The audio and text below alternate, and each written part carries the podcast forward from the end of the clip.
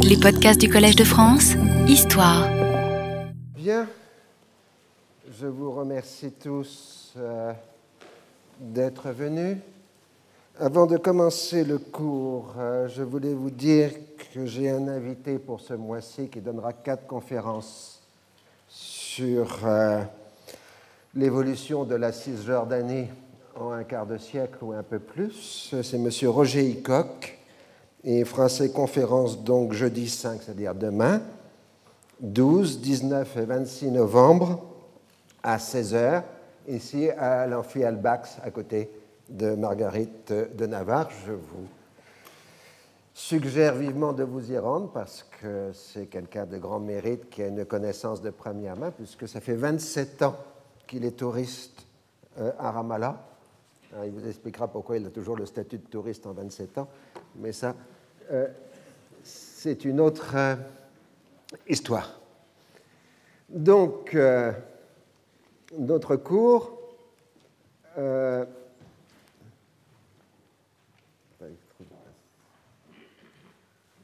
seconde. La place là.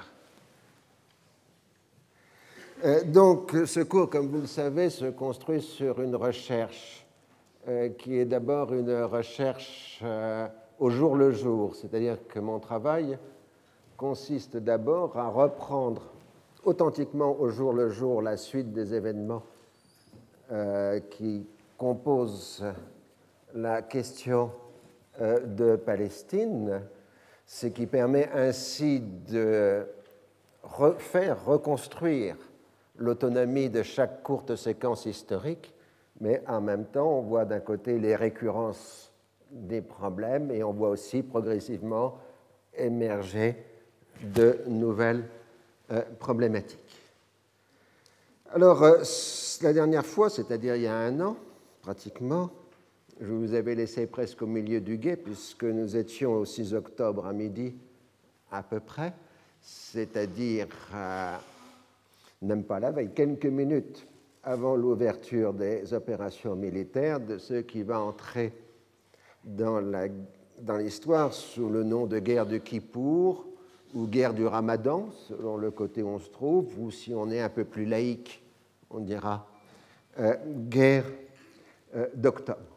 Je vous rappelle simplement qu'il y a eu toute une série de conjonctures politiques qui ont conduit à la nécessité de reprendre les opérations euh, militaires, de façon limitée en tout cas pour la Syrie et l'Égypte, et que d'autre part, euh, une extraordinaire opération d'intoxication a été menée de telle façon que les Israéliens ne se sont absolument pas rendus compte ou plus exactement n'ont pas compris euh, ce qui était en train de se produire avec les concentrations des forces syriennes et égyptiennes sur les lignes de front, ce qui fait que ce n'est que pratiquement une dizaine d'heures avant le début des opérations que les Israéliens se rendent compte que la guerre va éclater. Ils ont été pris complètement euh, par euh, surprise.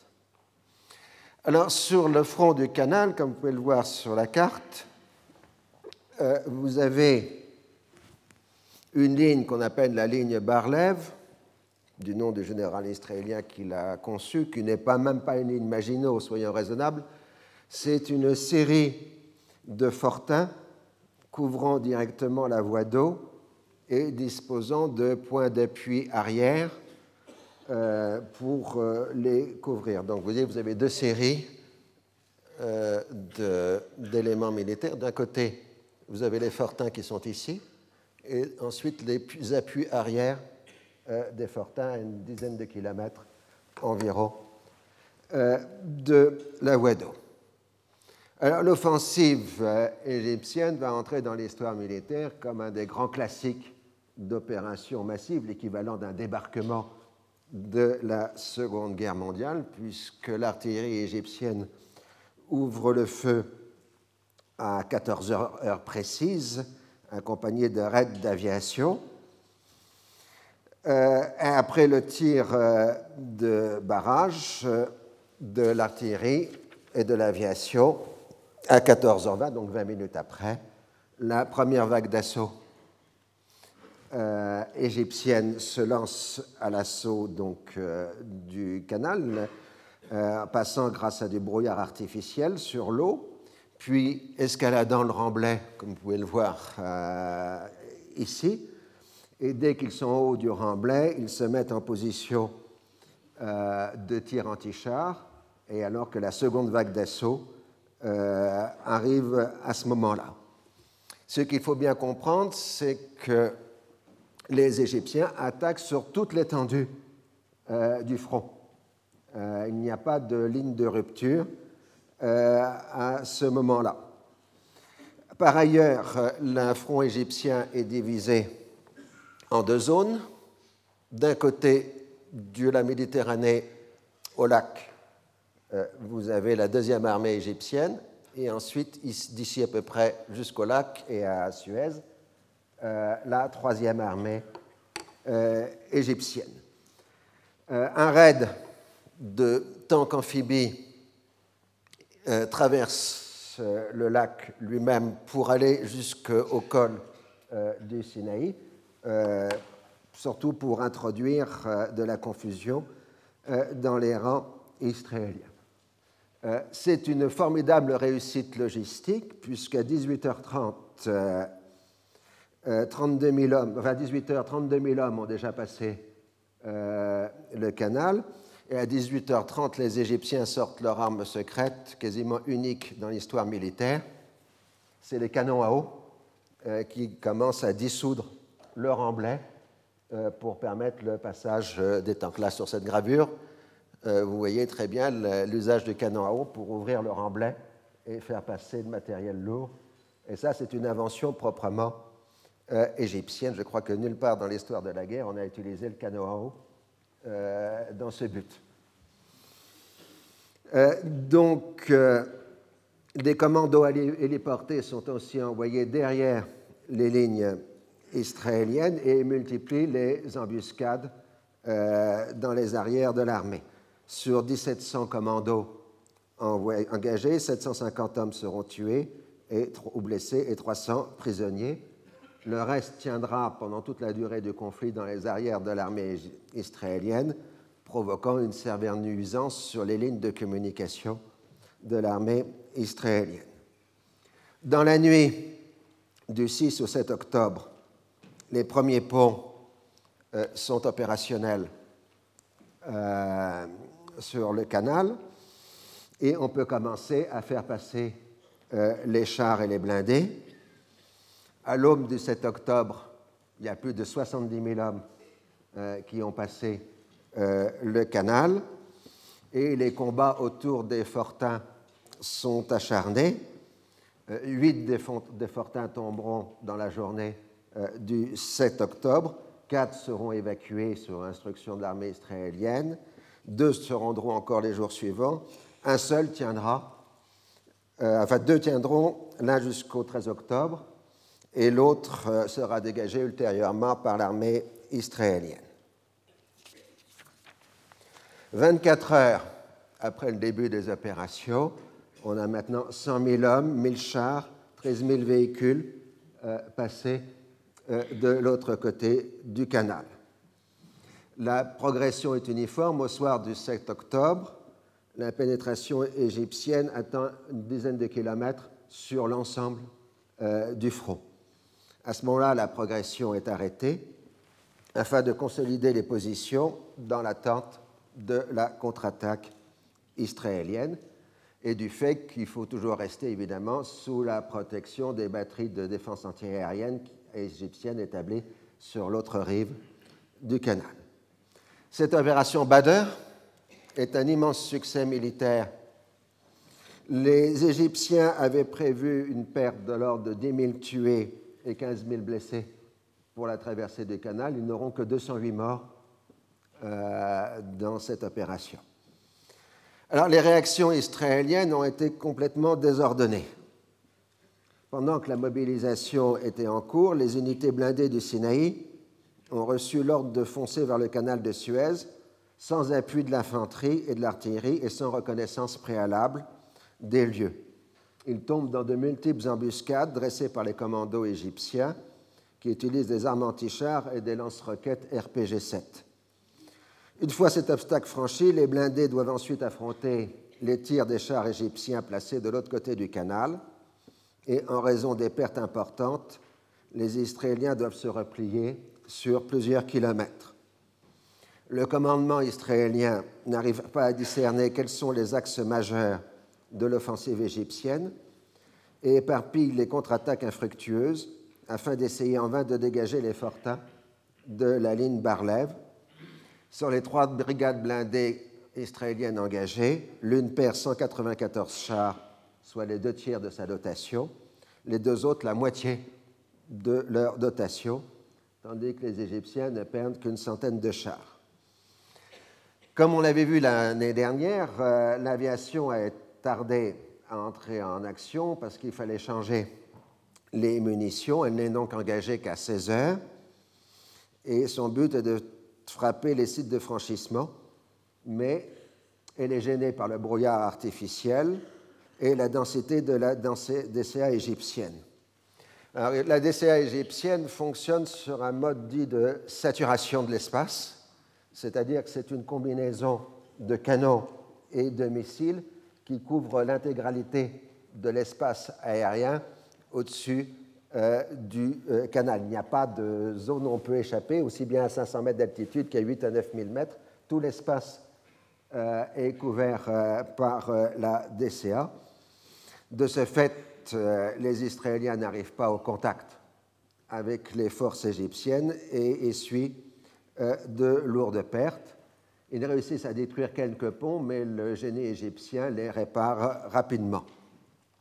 Et les pertes sont très lourdes, euh, puisqu'ils perdent 30 à 40 avions de combat dans la première journée euh, de combat. Au soir du 7 octobre, les généraux israéliens se concertent. Euh, Sharon, qui vient d'être appelé au service et qui en a confié une division blindée, n'assiste pas à la réunion. On abandonne l'idée de porter secours au fortin. Après une reconnaissance nocturne, la division blindée du général Adam doit balayer les zones entre Kantara et le déversoir. Euh, je ne sais pas si vous voyez sur la carte. Le déversoir, c'est la zone qui est là. Et Kantara est par là. Euh, donc, euh, et la division Sharon doit lui porter soutien. Si les choses se passent bien, elle doit s'emparer des ponts égyptiens et prendre à revers la troisième armée égyptienne. Dès le début de la contre-attaque, du matin du 8 octobre, la pression de l'artillerie et de l'aviation égyptienne se fait sentir. Et les différentes unités israéliennes engagées dans la contre-attaque communiquent mal entre elles. De plus, on a oublié de prévenir les militaires israéliens que l'aviation israélienne est maintenant totalement concentrée sur le front du Golan et donc elle n'interviendra pas euh, sur le front euh, du Sinaï. Bref, on a une extrême confusion dans les rangs israéliens et au lieu de prendre les forces égyptiennes sur le flanc et de les balayer, on arrive à un choc frontal et les blindés israéliens subissent un véritable matraquage de la part de l'artillerie égyptienne et des armes anti-chars. L'offensive est brisée en quelques minutes, enfin quelques euh, heures, et les Égyptiens peuvent même à leur tour contre-attaquer en milieu d'après-midi du 8 octobre et d'avancer sur certains secteurs sur euh, plusieurs kilomètres. À partir du 10 octobre, même si les combats continuent sur le front se stabilisent. Chazli, qui est donc le chef d'opération de l'armée égyptienne, veut conserver une position défensive, euh, tandis que et veut surtout maintenir la réserve des blindés égyptiens sur la rive africaine du canal afin de pouvoir intervenir là où c'est nécessaire en cas d'attaque israélienne. En revanche, le général en chef et ministre de la Défense, le général Ismail, euh, lui veut pousser l'offensive jusqu'au col du Sinaï. Mais Chazli y est hostile car une progression de ce genre se ferait en dehors de la protection de la DCA égyptienne. Donc, euh, pour les opérations du canal, on a d'un côté une opération logistique extrêmement bien menée de la part des Égyptiens, soigneusement préparée à l'avance, et d'autre part un commandement israélien qui a multiplié les erreurs, et au lieu de faire la concentration des moyens, euh, il a engagé successivement les unités sans qu'elles s'épaulent les unes les autres. Et euh, donc la tension est très forte entre les généraux israéliens qui se font porter mutuellement la responsabilité sur les échecs euh, des premiers jours. En fait, les généraux israéliens ont partagé tous la même sous-estimation de la valeur de l'ennemi, et en dépit des avertissements de la guerre d'usure, ils n'ont pas vraiment pris en compte le rôle de la DCA arabe, et surtout, ce qui était tout à fait nouveau, l'utilisation massive des armes d'antichars portatives, qui euh, a été une surprise totale euh, pour euh, les militaires israéliens, puisque pratiquement les soldats égyptiens tiraient avec leurs armes antichars à bout portant sur les tanks israéliens, ce qui impliquait d'ailleurs de leur part un courage extrême, puisque tirer à bout portant sur un tank, c'est une situation extrêmement désagréable. Alors, sur le Golan,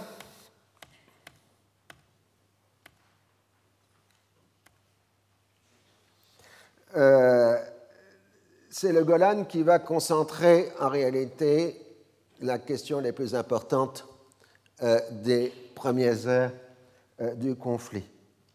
Parce qu'une percée syrienne sur le Golan permettrait à l'armée syrienne d'arriver jusqu'au Jourdain, voire même d'entrer en territoire israélien, dans des régions vitales. L'essentiel du dispositif israélien repose sur plusieurs unités blindées, très bien entraînées, disposées à l'arrière d'un champ de mines et d'un grand fossé anti-char. Donc les, Syriens doivent traverser les champs de mines et le fossé anti-char afin euh, de pouvoir euh, pénétrer euh, dans l'espace. L'offensive syrienne, qui dispose d'une grande supériorité numérique, est d'attaquer sur plusieurs axes parallèles à l'intérieur euh, du Golan à partir de ce qu'on appelle la ligne pourpre, c'est-à-dire la ligne précédente de cessez-le-feu, c'est ça la ligne pourpre?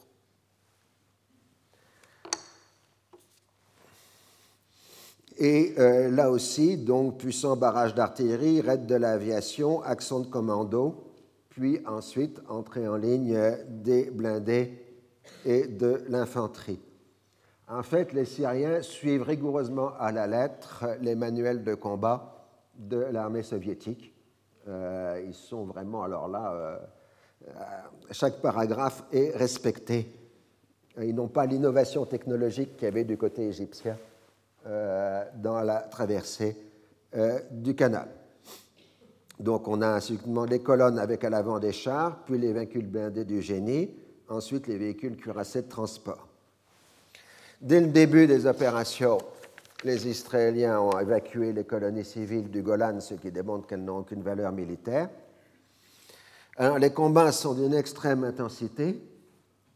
Euh, les blindés israéliens arrivent à contenir jusqu'à la fin de la journée l'offensive syrienne, mais vers 18 heures, la ligne israélienne est disloquée et il s'ensuit des combats intenses durant la nuit où les tankistes israéliens réussissent des prodiges d'héroïsme, mais certaines unités israéliennes sont détruites à plus de 90%. Euh, Le 7 octobre, les Syriens réussissent à passer euh, le fossé euh, anti-char, non sans une certaine pagaille, et l'infanterie maintenant prend position. Alors euh, s'entame une bataille, nouvelle bataille extrêmement intense qu'on a donc appelée la bataille de la vallée des larmes euh, entre Israéliens euh, et Syriens, avec aussi un raid aéroporté syrien qui a réussi à s'emparer de la station d'observation fortifiée du mont Hermon. Le mont Hermon est la plus haute hauteur de tout le Proche-Orient, d'où on peut voir tout le Proche-Orient pratiquement. Et euh, donc, euh, les Israéliens tenteront de reprendre le Hermon, mais en vain. Et jusqu'à la fin de la bagarre, de la bataille, euh, les Syriens tiendront le Hermon jusqu'au dernier jour de la guerre. Nous le verrons tout à l'heure. Alors, la priorité absolue a été donnée par le commandement israélien au front du Golan, où les nouvelles troupes sont engagées sans organisation préalable, simplement pour bloquer la progression syrienne L'idée, c'est qu'il faut les empêcher d'arriver au Jourdain. Vous voyez, ils sont maintenant assez proches sur la carte, puisque vous avez l'ultime point de la progression syrienne. Euh, ils sont plus très loin.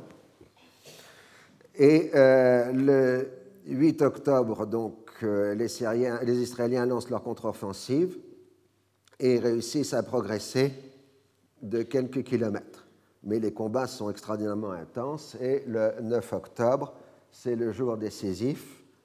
Les Syriens lancent un ultime assaut dans le secteur de la vallée des larmes.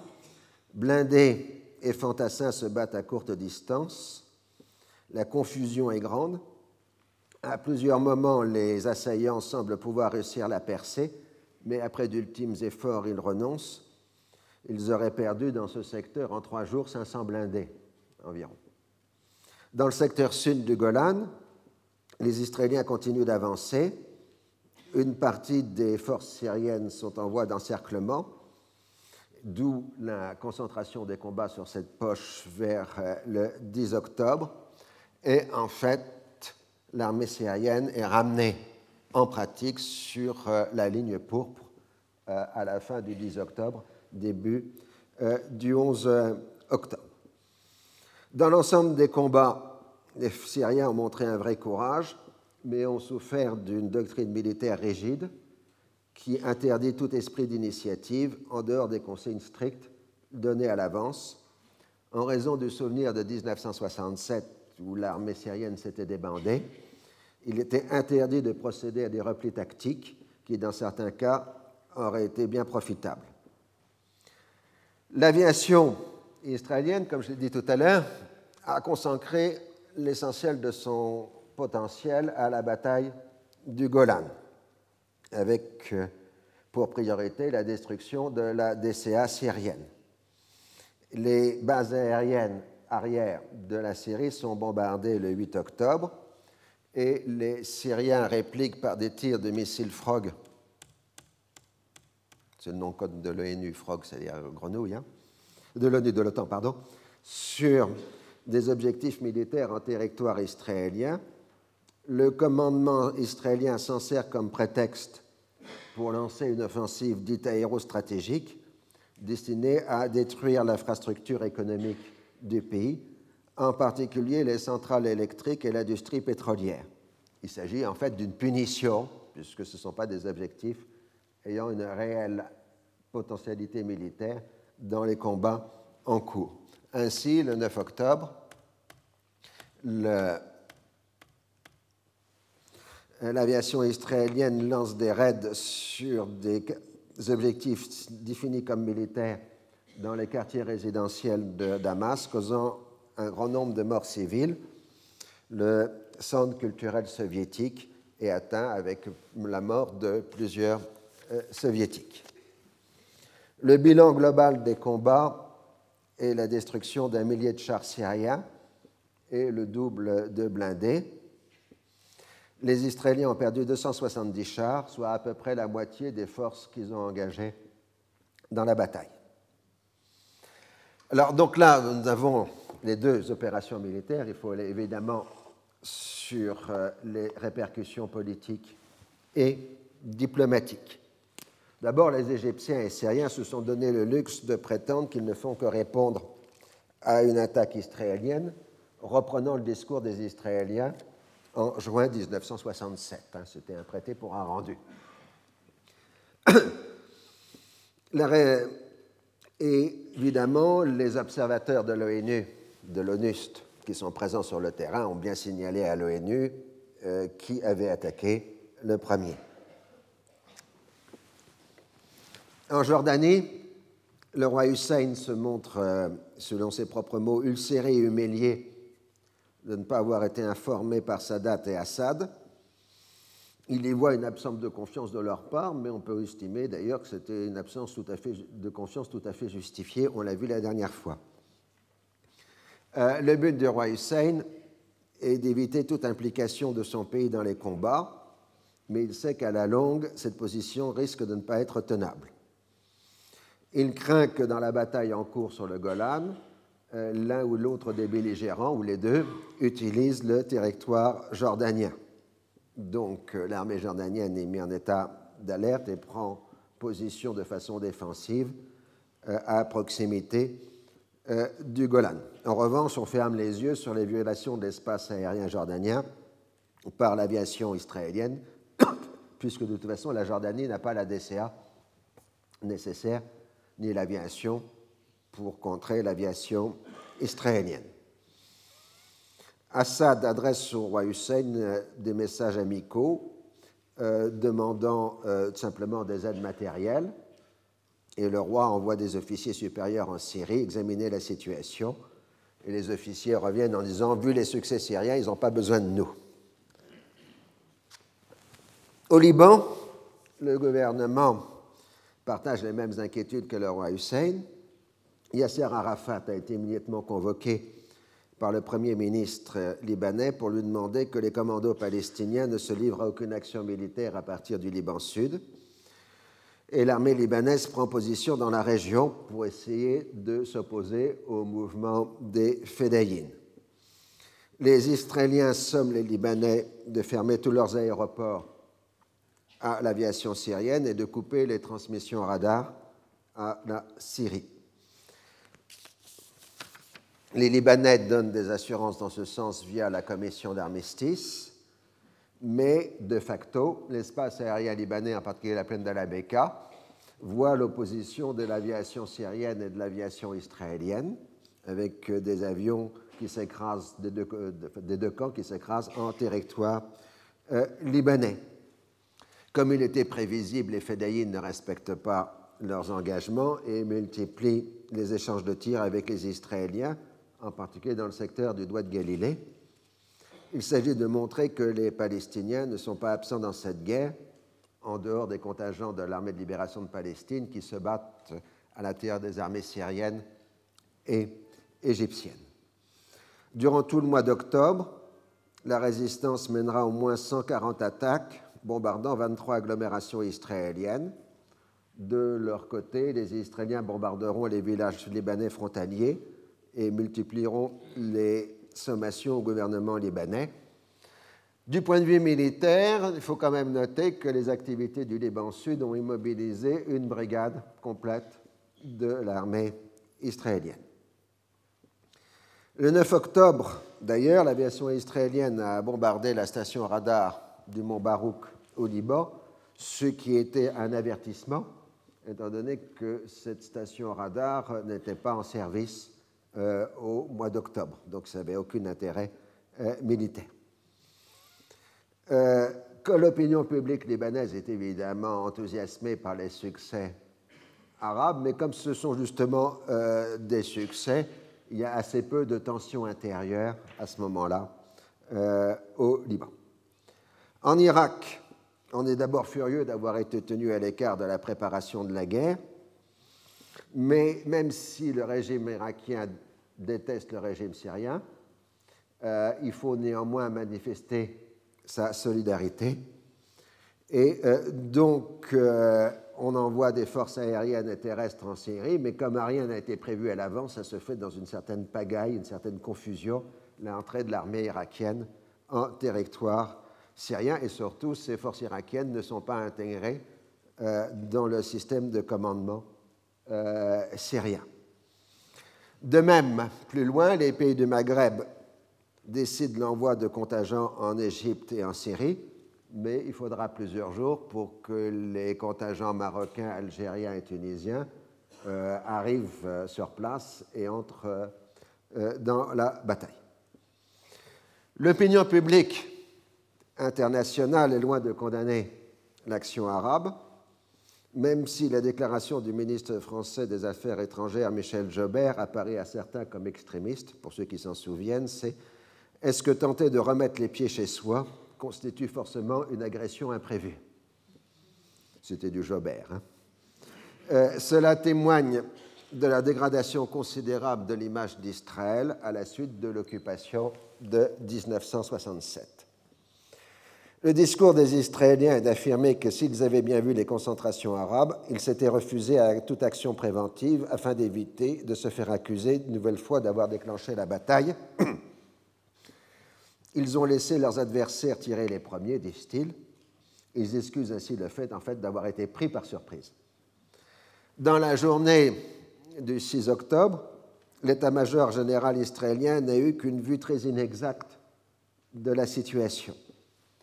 L'ampleur de l'attaque ennemie et des pertes israéliennes a été très sous-estimée en raison de la confusion dans les informations. C'est sur cette base que le gouvernement a dû gérer la situation. Diane, qui est ministre de la Défense, a commencé à soupçonner que les choses n'allaient pas aussi bien qu'on le disait, mais c'est dans la soirée seulement du 6 octobre. L'optimisme est d'abord totalement euh, dominant et la priorité de refuser tout cessez-le-feu qui ne comprend pas au minimum le retour aux lignes d'avant le conflit. Et les Américains s'engagent euh, à défendre cette position à l'ONU. Ce n'est que le 7 octobre, après s'être rendu sur place, que Diane a saisi la gravité de la situation sur les deux fronts. Il communique son pessimisme au gouvernement et envisage un retrait de l'armée israélienne et sur le Jourdain et sur l'école de Sinaï. Golda Meir préfère avoir une vision plus claire et en dépêche ses conseillers militaires, c'est-à-dire des généraux à la retraite, que sont le général Barlev et le général Rabin, euh, sur le terrain pour qu'elle ait un avis indépendant euh, de celui de Dayan. Et le rapport de Barlev et de Rabin marque que si la situation est grave, elle est loin d'être désespérée une fois que la mobilisation israélienne sera achevée, on pourra reprendre l'offensive. Mais l'échec israélien du 8 octobre dans le Sinaï euh, met fin à cette vue optimiste. À Washington, la surprise a été totale quand les Israéliens ont prévenu de l'imminence de la guerre, d'autant plus qu'il y a un décalage horaire, ce qui fait qu'on est en pleine nuit euh, aux États-Unis. Et euh, donc ce n'est qu'aux premières heures du jour euh, que le gouvernement américain commence à examiner euh, la situation. Nixon est allé se reposer en Floride pour s'isoler de la pression créée par l'affaire du Watergate. Et donc l'homme qui va tout gérer, c'est Kissinger, avec son ancien adjoint au Conseil de sécurité nationale, le général Egg, qui est devenu le chef d'état-major de la Maison-Blanche, et euh, le général Brent Scofroth, qui a remplacé Egg au Conseil de sécurité nationale. Alors, Kissinger et Egg voient dans la crise le moyen de réaffirmer l'autorité présidentielle de Nixon. La stratégie à suivre est d'empêcher un succès décisif des Arabes ou des Israéliens, ce qui permettrait un déblocage du processus diplomatique. Un trop grand alignement sur Israël aurait des conséquences négatives sur les relations avec le monde arabe et risquerait de créer des complications supplémentaires avec les alliés européens et japonais, avec qui les rapports sont actuellement plutôt tendus. Donc une cellule de crise est mise sur place et selon euh, l'appellation habituelle, c'est le Washington Special Action Group, WASG, euh, qui est réuni avec donc Kissinger, Egg, Scowcroft, le secrétaire d'État à la Défense Schlesinger. Et euh, le secrétaire général, donc Schlesinger, s'oppose à toute livraison supplémentaire de matériel de guerre à Israël, euh, car il s'inquiète du risque d'un embargo pétrolier arabe. En compromis, on accepte de livrer des matériels à Israël à condition qu'ils viennent le chercher sur le sol des États-Unis en utilisant des avions de l'AL sans marque distinctive et opérant de nuit. Alors, la priorité est de maintenir le contact avec les soviétiques afin de ne pas compromettre la détente et d'arriver éventuellement à une action diplomatique conjointe. Mais en même temps, la stratégie à long terme de Kissinger consiste toujours à chercher à expulser les soviétiques du Moyen-Orient en faisant comprendre aux Arabes qu'ils n'obtiendront rien de concret du fait de leur alliance avec l'Union soviétique. Il est donc cohérent avec lui-même, mais incohérent dans sa perspective politique, car il ne voit pas de contradiction entre une politique de détente fondée sur le gel des positions acquises et la volonté d'obtenir des renversements d'alliance dans l'Orient arabe au détriment des soviétiques. C'est ce qu'il explique d'ailleurs à l'ambassadeur de Chine populaire euh, le 6 octobre. Hein. Son but est de chasser les soviétiques du Moyen-Orient. Et euh, donc, euh, il est prêt à soutenir toutes les positions diplomatiques israéliennes, voire plus, à l'ONU. À Moscou, au contraire, l'inquiétude est le sentiment dominant. Les Arabes ont lancé la guerre euh, en refusant tous les appels à la modération venant de Moscou, qui étaient hostiles à la guerre parce que Moscou avait très peur d'une nouvelle défaite arabe. Pour euh, Brezhnev, ce qu'il explique au Bureau le 6 octobre, la reprise des hostilités des Arabes par les Arabes est une grossière erreur de calcul. L'Égypte et la Syrie seront inévitablement battus et leur régime risque d'être renversé. Donc, euh, les préoccupations soviétiques seront doubles. D'une part, euh, maintenir la communication et la détente avec les États-Unis. D'autre part, euh, empêcher toute dégradation de la position soviétique au Moyen-Orient. Donc c'est la même incohérence, puisque à la fois on va prôner la détente et le dialogue avec les Américains, et en même temps de livrer des armements euh, aux armées arabes en bataille. Alors, en, en, signe de bonne volonté, euh, la flotte soviétique de Méditerranée prend ses distances par rapport euh, aux côtes du Proche-Orient, alors qu'au contraire, la sixième flotte américaine se rapproche de la zone euh, de combat. Ce qui fait en toute logique qu'au 7 octobre, les deux flottes de guerre se croisent en Méditerranée orientale. Alors, il est inutile de vous dire que les marins américains et soviétiques sont particulièrement nerveux puisqu'ils sont les uns et les autres en position de combat euh, quand ils se croisent en Méditerranée. Alors, euh, tout de suite, l'Union soviétique va pousser un cessez-le-feu sur place. Et euh, donc, ils vont expliquer aux Arabes, c'est bien, vous avez réussi votre opération, maintenant il faut vous arrêter et faire le cessez-le-feu sur place, parce que sinon le rapport de force euh, deviendra, passera en votre défaveur. Euh, les soviétiques avaient l'impression que c'était là la position syrienne, et sur cette base, l'ambassadeur soviétique rencontre Sadat le 6 octobre soir, et pour lui demander un cessez-le-feu sur place, et Sadat refuse et dit que c'est pas vrai que les Syriens veulent un cessez-le-feu euh, sur place. Mais en fait, Assad s'aligne sur la position euh, égyptienne. Alors, à partir du 7 octobre, bah, les soviétiques sont aussi surpris que les autres par les succès militaires arabes, donc euh, leur euh, morale remonte, mais du coup, ils passent à une position plus attentiste dans l'évolution du conflit. En revanche, on veut marquer la solidarité anti-impérialiste avec les peuples arabes en lançant un pont aérien massif pour ravitailler les armées syriennes et égyptiennes, pont aérien, qui commence le 9 octobre. C'est armé pour éviter d'envoyer des troupes sur place. En gros, c'est la position euh, soviétique. Mais du coup, comme ils ont déjà commencé à livrer les armements, ils n'ont plus de moyens de pression sur Damas et sur le Caire. Alors, on a donc, euh, bien à Moscou et à Washington, des équipes dirigeantes qui tiennent des discours contradictoires, des positions contradictoires, et qui commencent à s'envoyer des messages euh, les uns aux autres.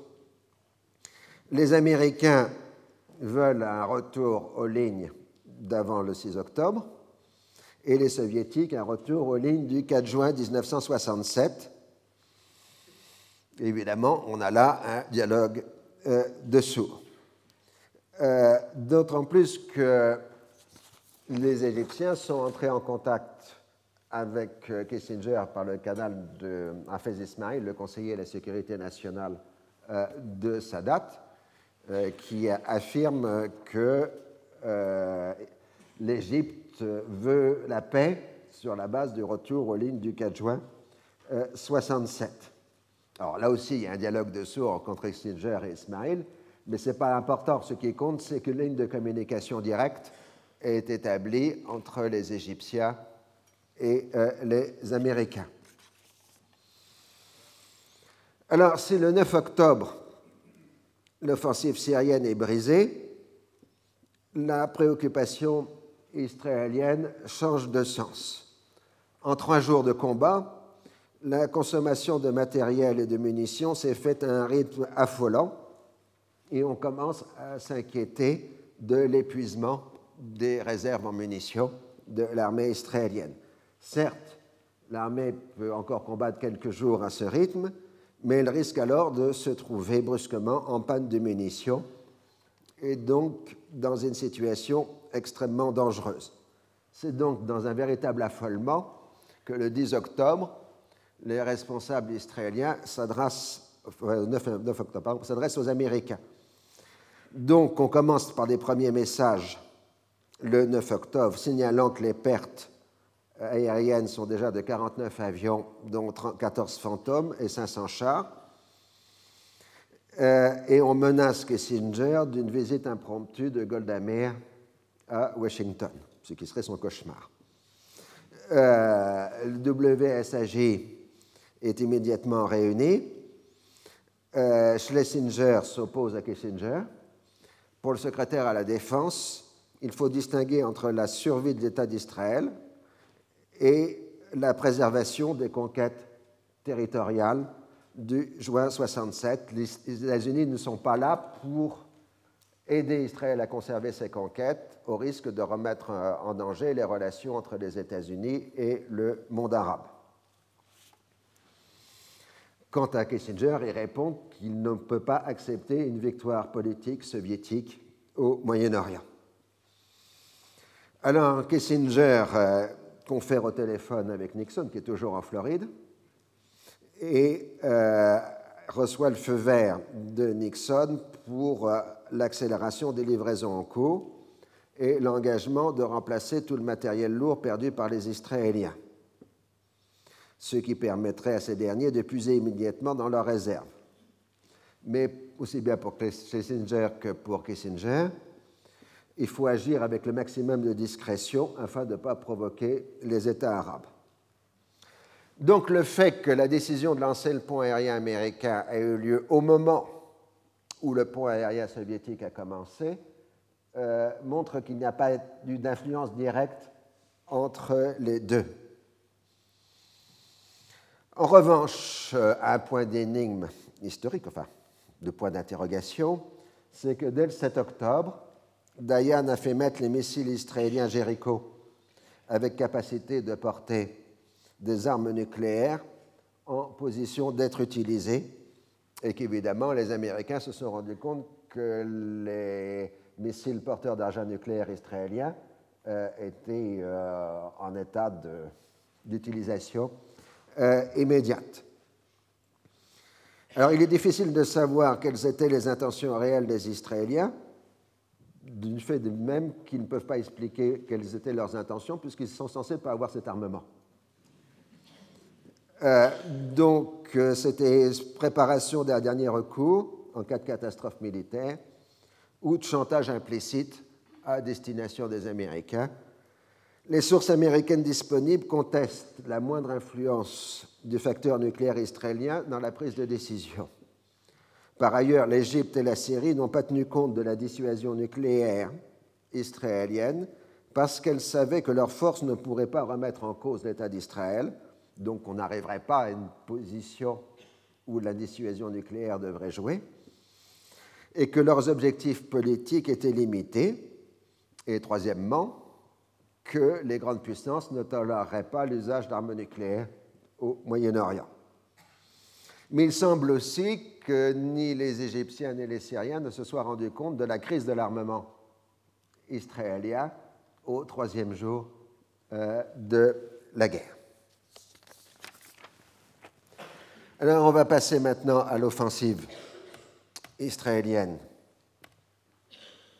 sur le Golan.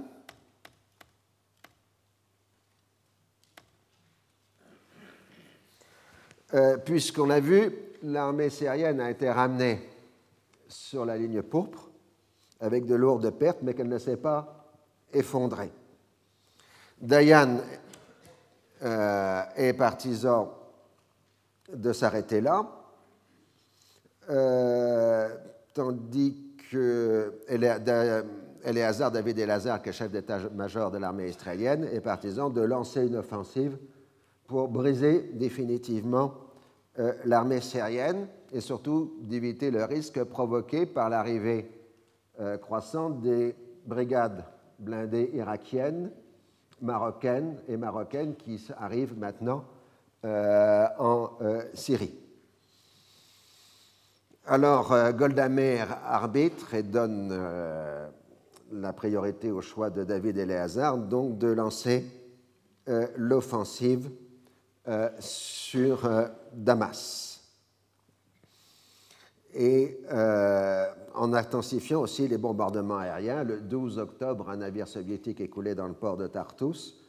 Euh, l'armée soviétique exige euh, des représailles soviétiques, mais le gouvernement soviétique refuse, se contentant d'assimiler les méthodes israéliennes à celles des nazis ce qui fait qu'à l'ONU, on a des échanges d'injures entre le délégué soviétique et le délégué israélien, chacun se traitant réciproquement de nazis ou de Goebbels, euh, etc.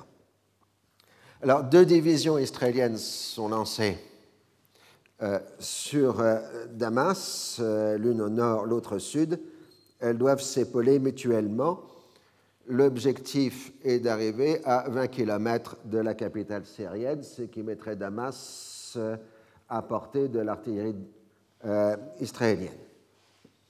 Si les Israéliens disposent de la supériorité aérienne, ils ont maintenant devant eux une ligne de défense en profondeur organisée depuis 1967. Euh, L'attaque israélienne commence le 11 octobre les combats sont intenses, la progression est difficile mais réelle. Le 12 octobre, pour la première fois, les unités irakiennes sont engagées dans la bataille, d'où une bataille de chars.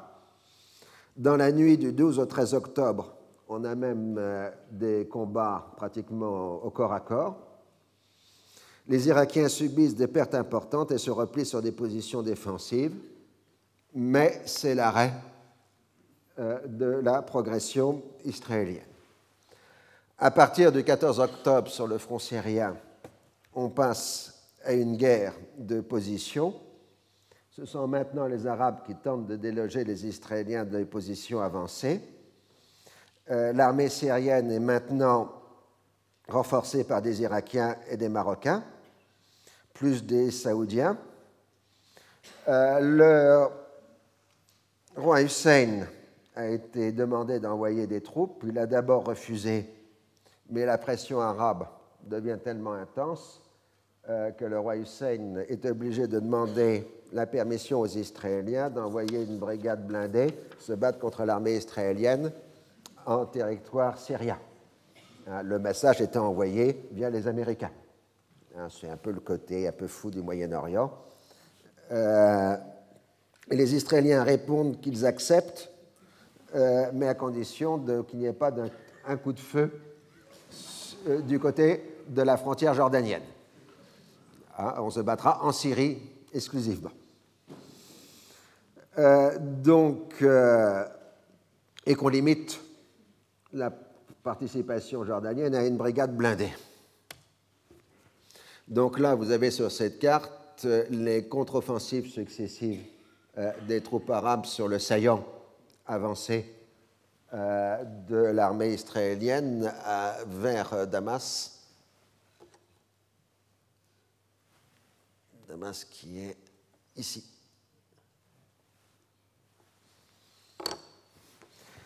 Alors, à partir du 15 octobre, la contre-offensive reprend. Les coordinations entre unités arabes sont médiocres. On se bat tous les jours. La dernière bataille de blindés a lieu le 19 octobre. Le 20 octobre, les Israéliens lancent une opération de commando pour reprendre la station du Mont Hermont, mais sont repoussés. Le lendemain, ils relancent une seconde opération et cette fois-ci, les combats sur le Hermont vont durer jusqu'au 22 octobre. Les Israéliens vont reprendre la station en ayant 51 morts et 250 blessés dans l'opération, et les Syriens 125 morts et autant de blessés, semble-t-il. Pendant ce temps-là, les Syriens accumulent les forces pour lancer la grande contre-offensive qui est programmée pour le 25 octobre. Alors, euh, pendant les premiers jours de l'offensive israélienne sur le front syrien, il semble que sur le front du Sinaï, on soit entré dans une phase de guerre d'usure. Les Égyptiens travaillent à consolider leur position et à intégrer les renforts arabes. De même, les Israéliens réorganisent leur dispositif à fur et à mesure de l'arrivée des renforts et mettent au point de nouvelles tactiques pour contrer le rôle de l'infanterie égyptienne dans les combats de chars et les forces semblent à peu près être de niveau équivalent des deux côtés. Alors, ce qui est aussi équivalent des deux côtés, c'est la querelle des généraux. Euh, du côté israélien, Sharon refuse de se plier aux instructions du commandant du front sud et lance de son propre chef, euh, chef des attaques sur les positions égyptiennes. Euh, le commandant demande que Sharon soit relevé de son commandement, mais Dayan, qui est son vieil ami, euh, s'y oppose. Mais dès le 9 octobre, on commence à travailler à un nouveau plan de franchissement du canal dans l'autre sens. Et dès le 11 octobre, on définit que la position clé sera celle du déversoir, lieu où devra avoir la contre-attaque euh, israélienne. Le déversoir, donc, euh, là où on quitte le canal pour arriver au lac.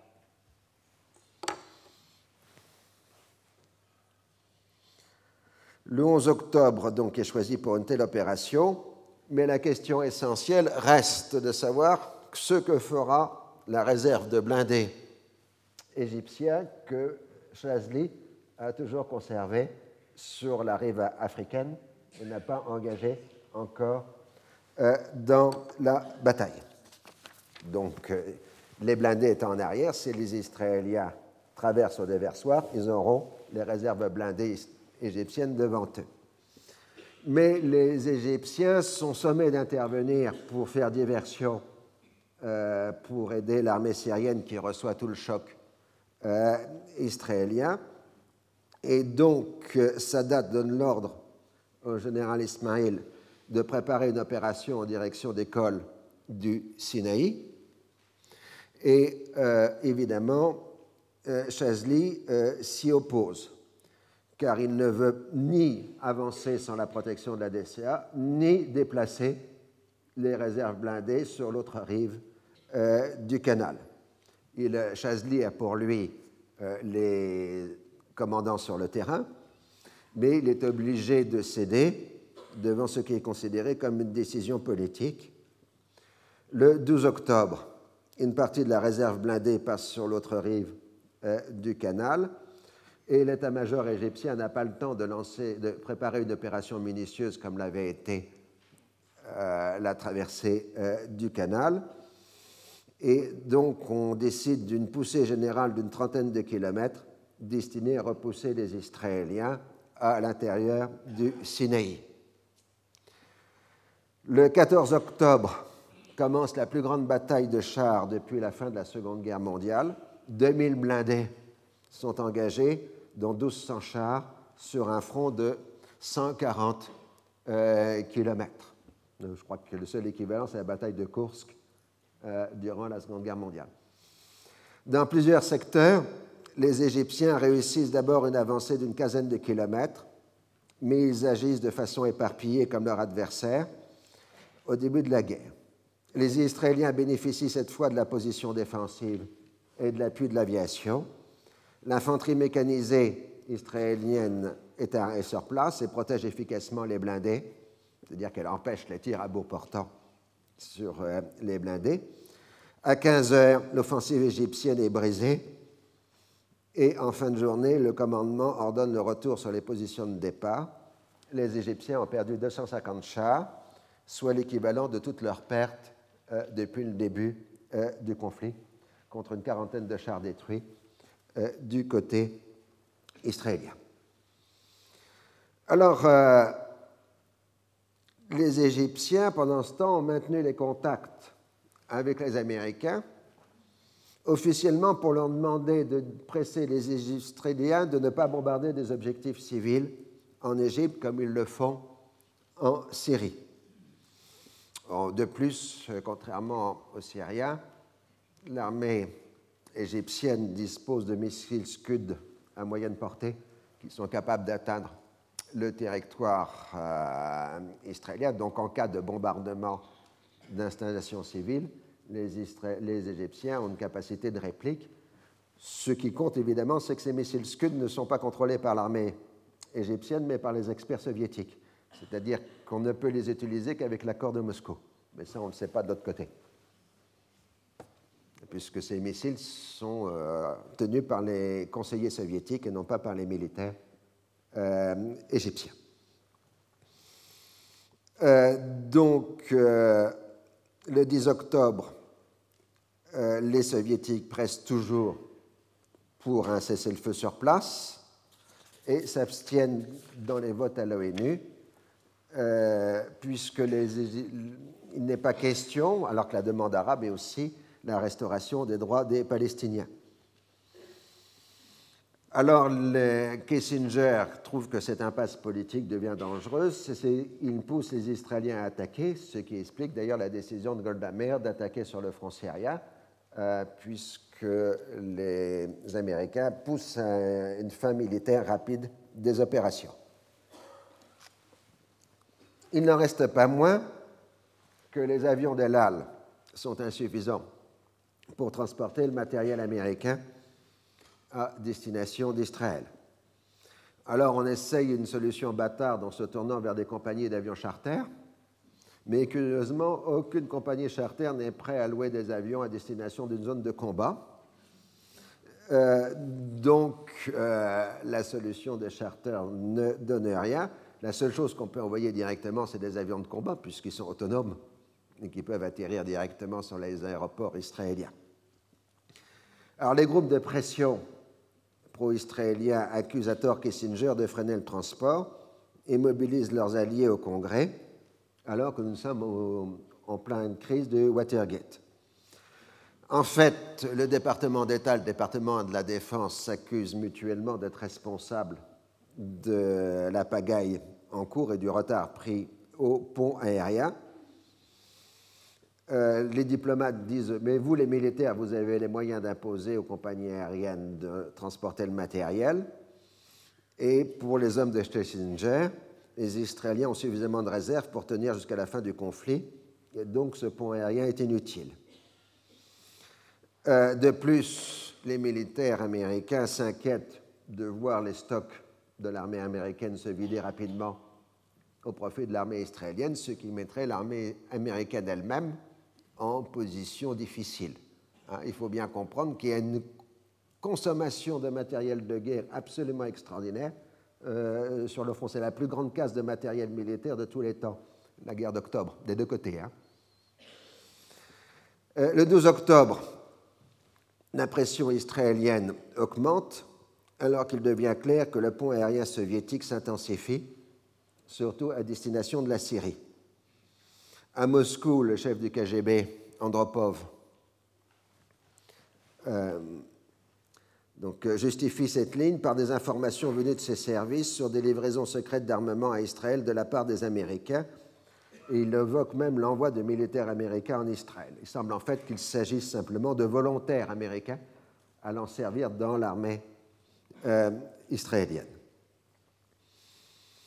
Alors, euh, la Syrie est absolument vitale pour l'Union soviétique. Il faut tout faire pour soutenir le régime de Hafez el-Assad, donc euh, tout faire sauf envoyer des unités combattantes soviétiques, puisque les soviétiques ne veulent pas se battre euh, au euh, Moyen-Orient. Alors on multiplie les campagnes populaires spontanées dans tout le bloc de l'Est en solidarité avec la cause arabe et la lutte anti-impérialiste. C'est aussi un signal politique envoyé de l'autre côté. Alors on a donc là encore une incompréhension entre les deux superpuissances. Moscou perçoit son action comme défensive, protectrice des avantages acquis. Washington l'aperçoit comme offensive et contraire à la détente. Mais c'est en fait Kissinger qui veut chasser les soviétiques de la région et pas l'inverse. Alors, euh, les responsables israéliens sont inquiets de la réaction soviétique et de la faiblesse de l'aide américaine et soupçonnent injustement Washington de laisser délibérément la position américaine s'affaiblir il n'est plus question de lancer une grande offensive dans le Sinaï tant que le pont aérien américain n'a pas lieu. Et ils font donc savoir aux Américains qu'ils sont prêts à accepter maintenant un cessez-le-feu sur place, c'est-à-dire que les gains sur le Golan compenseraient les pertes euh, sur le Sinaï. Mais euh, ni Kissinger ni Nixon ne veulent entendre parler d'un cessez-le-feu sur place, car ce serait considéré comme une victoire euh, soviétique. Alors cette fois, euh, Schlesinger propose de fournir 10 avions cargo américains qui déposeraient du matériel à la base américaine des Açores, territoire portugais, où les Israéliens iraient le charger. Kissinger approuve, mais comme Kissinger se méfie de Kissinger, ils ont, de vieilles habitudes. Il s'adresse directement à Nixon et euh, Nixon, en fait, balaye les réticences de ses deux secrétaires. Et il leur explique qu'après tout, la réaction des Arabes sera la même, quelle que soit l'ampleur du ravitaillement. Il donne l'ordre de mobiliser tous les moyens disponibles et d'aller livrer directement en Israël. Il s'agit pour lui de relever le défi soviétique. Dès lors, la formidable machine logistique américaine se met en branle. Le premier problème est qu'il faut disposer de relais, puisqu'il n'est pas possible pour les avions cargo de faire l'aller-retour d'un seul trait. L'aller est faisable, mais non le retour à cause des, des vents dominants. Les alliés européens de l'OTAN refusent de laisser utiliser leur base aérienne, à l'exception du Portugal, qui est autosuffisant en approvisionnement en pétrole à cause de sa colonie d'Angola. La dictature portugaise a besoin d'un soutien politique fort dans sa lutte contre les mouvements de libération dans ses colonies et les États-Unis lui promettent ce qu'il faut, tout en menaçant aussi pour obtenir l'utilisation de la base américaine des Açores. Euh, donc, euh, alors il faut que préalablement au pont aérien lui-même, on aille du, livrer du pétrole aux Açores pour pouvoir ravitailler les avions, hein, ce qui est encore une complication euh, logistique. Donc, les Européens, eux, sont furieux parce qu'ils considèrent que la politique américaine alimente un conflit dont eux risquent d'être directement les victimes. Alors, la position européenne est, assez gênante parce qu'ils les Européens ont peur d'une progression soviétique, ils ont peur euh, de menaces sur les livraisons de pétrole, et ils ont peur d'un condominium américano-soviétique, c'est-à-dire qu'ils ont peur à peu près de toutes les possibilités de la conjoncture. Alors, euh, Kissinger, une fois la décision prise, prévient les soviétiques euh, qu'il s'agit d'une compensation par rapport à leur propre pont aérien. Ils préviennent les Égyptiens qu'on s'arrêtera au cessez-le-feu et euh, qu'il s'agit de prévenir euh, les progrès soviétiques dans la région. Mais l'Égypte répond qu'il s'agit d'un acte hostile et qu'on ne peut pas croire à des promesses vagues américaines. Donc le pont aérien c'est 6450 miles, milles nautiques euh, à faire pour des avions, soit une trentaine d'heures de transport avec escale indispensable aux Açores. euh, donc avec ravitaillement supplémentaire des Açores pour assurer le ravitaillement des avions sur la base. Euh, la route aérienne américaine coupe la route aérienne soviétique qui alimente la Syrie et l'Égypte, mais comme les avions volent à, des altitudes différentes, il n'y a pas de problème. Euh, le premier avion cargo israélien, euh, américain atterri en Israël le jour fatidique du 14 octobre. La priorité est donnée aux munitions et aux missiles anti-chars. Peu de matériel lourd comme, blindé, comme des blindés est envoyé, mais on laisse entendre qu'il est plus nombreux. Nous sommes en pleine bataille. Le 15 octobre, en dépit du revers de la veille, Sadat pense qu'on peut passer à la question politique. D'un côté, il fait adresser une invitation à Kissinger à se rendre en Égypte pour discuter euh, de la paix, l'Égypte se refusant à tout abandon de territoire. Surtout, Sadat, le 16, fait un discours qu'il qualifie lui-même d'historique euh, devant l'Assemblée nationale égyptienne et euh, fait, lance un grand appel au président Nixon pour que l'on négocie la paix au Proche-Orient. Il a l'impression qu'il est maintenant en position de force, c'est qu'il lui permet directement d'utiliser un langage de la paix, ce qui n'était pas le cas auparavant. Il a évidemment euh, un immense accueil populaire à ce discours euh, de l'homme qui se présente comme le vainqueur. Mais aussi, le 16 octobre, Sadat sait qu'un nouveau facteur est entré en jeu, c'est le facteur pétrolier. L'envoi des renforts arabes avait déjà marqué les premiers efforts de solidarité. Euh, par ailleurs, les pays pétroliers étaient depuis plusieurs semaines dans des demandes de nouvelles hausses du pétrole pour compenser l'inflation mondiale et la baisse de la valeur euh, du dollar.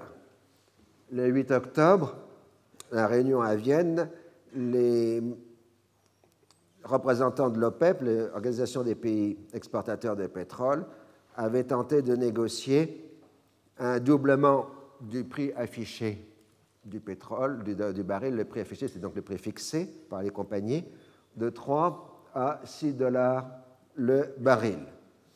L'Arabie saoudite était prête à transiger à 5 dollars. Euh, mais les compagnies refusent toute hausse supérieure à 25% et le 12 octobre, la réunion de Vienne est levée sans décision. Les pays producteurs décident alors de tenir une réunion exceptionnelle à Koweït le 16 octobre. Il faut voir que le marché pétrolier commence à être perturbé par le fait que les bombardements israéliens sur la Syrie ont coupé les, lignes de ravitaillement, enfin des lignes d'oléoduc venant d'Irak vers la Méditerranée. Donc la première perturbation sur le marché pétrolier est liée au bombardement euh, israélien, puisque ça enlève un million de barils jour du marché pétrolier, euh, les bombardements en question. Alors Faisal, depuis plusieurs mois, menaçait d'utiliser, le roi Faisal d'Arabie saoudite, d'utiliser l'arme pétrolière.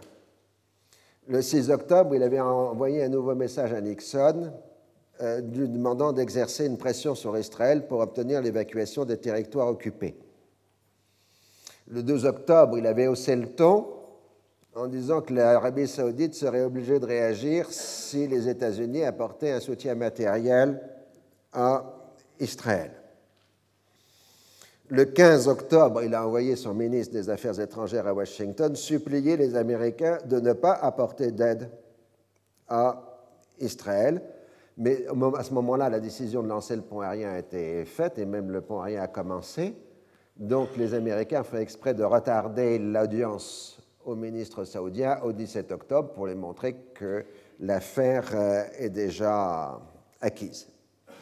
De ce fait, dans la nuit du 16 au 17 octobre, les pays producteurs de pétrole de l'OPEP réunis au Koweït d'ici d'une hausse unilatérale du baril de l'Arabian Light de 3,02 à 5,12 Alors que les ministres non arabes quittent la séance, se tient une réunion donc maintenant des seuls ministres arabes. Les Irakiens multiplient les déclarations extrémistes mais sont isolés et se retirent de la réunion. La décision est alors prise d'une réduction immédiate de 5% de la production des pays arabes, suivie d'une réduction mensuelle de 5% jusqu'à ce que les territoires arabes soient libérés.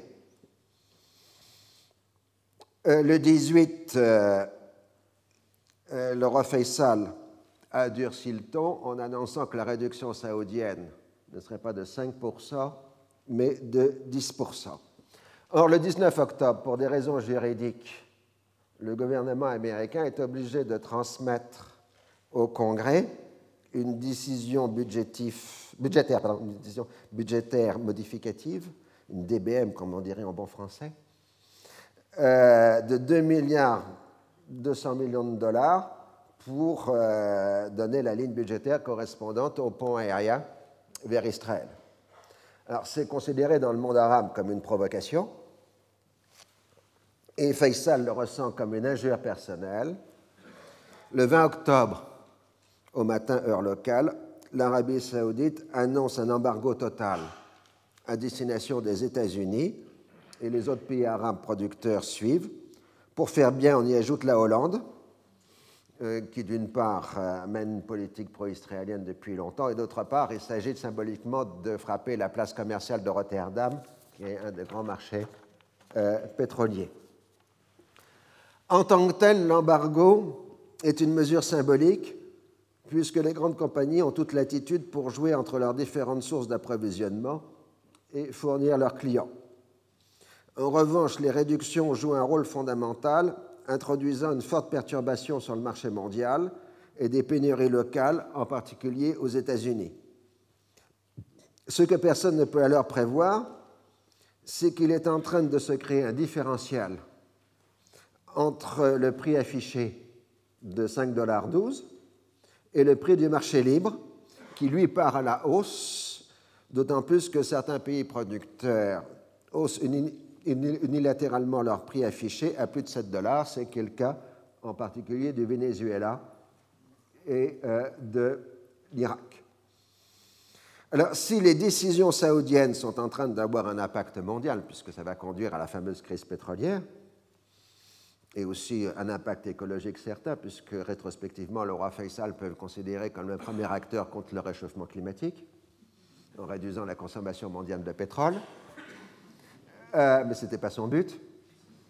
Euh, l'actualité en cours, la seconde bataille du canal, peut prendre maintenant une dimension pratiquement apocalyptique.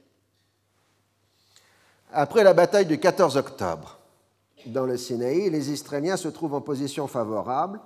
Ils reçoivent maintenant le ravitaillement aérien américain et la réserve blindée égyptienne a été largement entamée. Et enfin, les Américains les garantissent contre toute intervention militaire soviétique. Le risque est maintenant d'avoir un cessez-le-feu sur place, donc il faut précipiter les opérations. Donc le 15 octobre, le soir, la division Sharon est lancée avec pour objectif de prendre le contrôle du secteur à la jonction euh, de la deuxième et de la troisième armée égyptienne au secteur dit du déversoir, euh, donc à la liaison entre le canal et le Grand Lac, amer. Alors, Sharon agit avec audace, mais selon le principe fondamental de la concentration des forces. Les combats sont intenses et confus, mais durant la nuit, son avant-garde peut traverser le canal et au matin du 16, une petite tête de pont est déjà établie sur la rive africaine. La division Adam est envoyée prendre le contrôle du secteur dit de la ferme chinoise, qui est un peu plus au nord que le déversoir. On appelle la ferme chinoise, c'est en fait une ancienne exploitation agricole en coopération avec les Japonais mais comme les Israéliens avaient vu des idéogrammes, ils se sont dit c'est du chinois. Euh, Les combats se concentrent sur ce secteur pendant deux jours.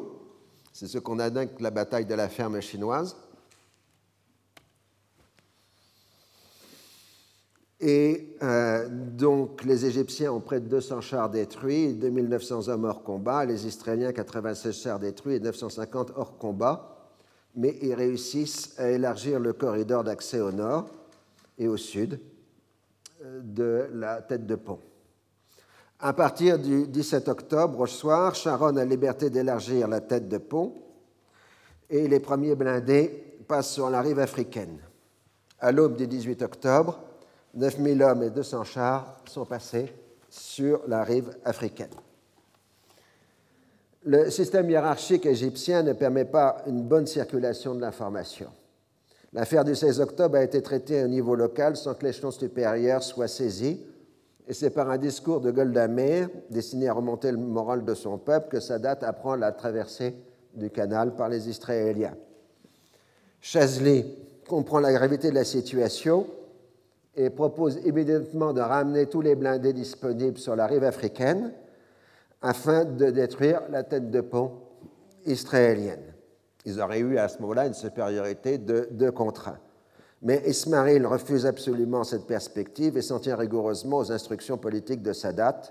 Pas un char, pas un soldat ne doit repasser sur la rive africaine, d'où la bataille de la chair messinoise qui est un gâchis total selon Chazli. L'aviation égyptienne intervient euh, pour essayer de limiter les dégâts, mais au prix de lourdes pertes, tandis que la DCA égyptienne commence à être démantelée par les opérations euh, israéliennes. Alors, dans tout ça, les Soviétiques commencent à s'inquiéter sérieusement et ont décidé d'envoyer Kosygin au Caire pour pousser les Égyptiens au cessez-le-feu. Il arrive donc euh, le 16 octobre euh, au Caire et euh, les discussions sont très dures. Sadat ne veut pas entendre parler d'un cessez-le-feu sur place. Et Kosygin essaye de lui expliquer que la situation militaire commence à se retourner au détriment des Égyptiens. C'est un dialogue de sourds, parce que Sadat ne se rend pas compte de la situation militaire, et que les soviétiques ne lui fournissent pas les photographies venues des satellites d'observation soviétiques qui marquent le déplacement des unités israéliennes. Le 18 octobre, Adam et Charon ont pour mission d'élargir la tête de pont et de commencer une manœuvre d'encerclement. Toute la réserve opérationnelle est maintenant engagée dans la traversée, tandis que les Égyptiens opposent une résistance acharnée. Le 19, général Adam réussit la percée vers le sud et commence l'encerclement, le contournement du Grand Lac à mer, alors que Sharon échoue au nord dans sa marche vers Ismaïlia, en dépit de violents combats au corps à corps. Sharon reçoit l'ordre de repasser de l'autre côté du canal afin d'élargir encore le corridor d'accès, mais il refuse d'obéir, voulant prendre Ismaïlia à tout prix. Et euh, donc, euh, l'attaque israélienne du 21 octobre sur le, sud, sur le nord est un coûteux échec. Encore une fois, le général commandant le front demande que Sharon soit destitué, mais Dayan s'y oppose toujours. La manœuvre est maintenant claire. L'armée israélienne ne peut pas faire à la fois un encerclement de la seconde et de la troisième armée égyptienne, euh, l'objectif n'est plus que d'encercler la troisième armée égyptienne qui se trouve de l'autre côté du lac, euh, en territoire asiatique. Euh, donc, le 20, et 21 octobre, la manœuvre israélienne d'encerclement commence. Chazli a compris le danger et implore désespérément qu'on ramène les blindés sur la rive africaine il obtient un conseil de guerre le 19 octobre, mais on refuse de l'écouter et il est relevé de son commandement euh, parce que de toute façon, la décision n'est pas d'ordre militaire, elle est d'ordre politique. Aux États-Unis, le 19 octobre, Nixon a ordonné au procureur spécial chargé de l'affaire du Watergate d'arrêter les poursuites. Le procureur spécial refuse. Nixon le démet de ses fonctions.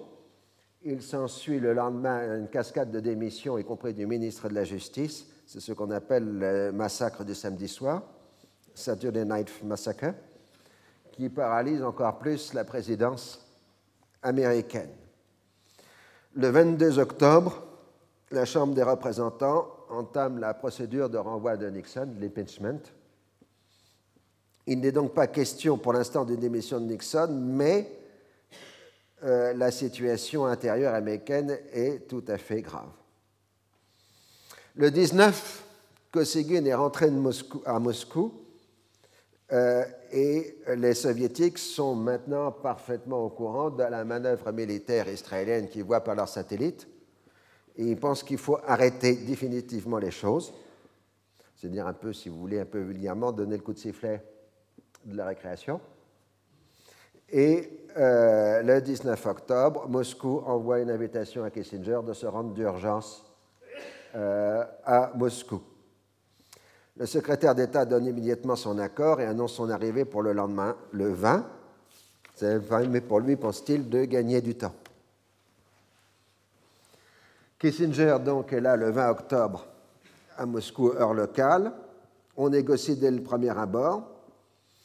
Et euh, la question est de savoir si on est là pour rédiger un cessez-le-feu, c'est la thèse de Kissinger, ou un règlement politique, c'est la thèse euh, des soviétiques.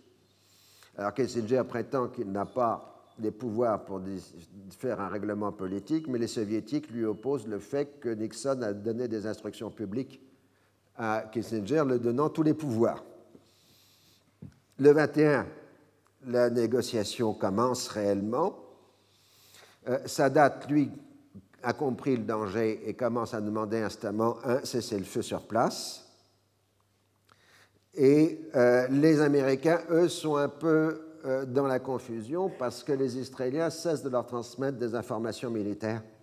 Alors, ils ont quelques idées avec leurs satellites, mais ils n'ont pas le sens des intentions militaires israéliennes. Donc la discussion de Moscou oppose des textes différents. Euh, et finalement, on arrive à un texte euh, de compromis euh, qui pose la question de négociation sous des auspices appropriés. Kissinger voilà le moyen d'imposer des négociations directes entre Arabes et Israéliens tandis que les soviétiques y voient un patronage américano-soviétique. Un mémorandum secret spécifie que durant tout le processus de négociation, l'Union soviétique et les États-Unis seront en liaison étroite entre eux et avec les partis en présence. Pour Kissinger, il s'agit là d'empêcher l'ONU de participer à la négociation.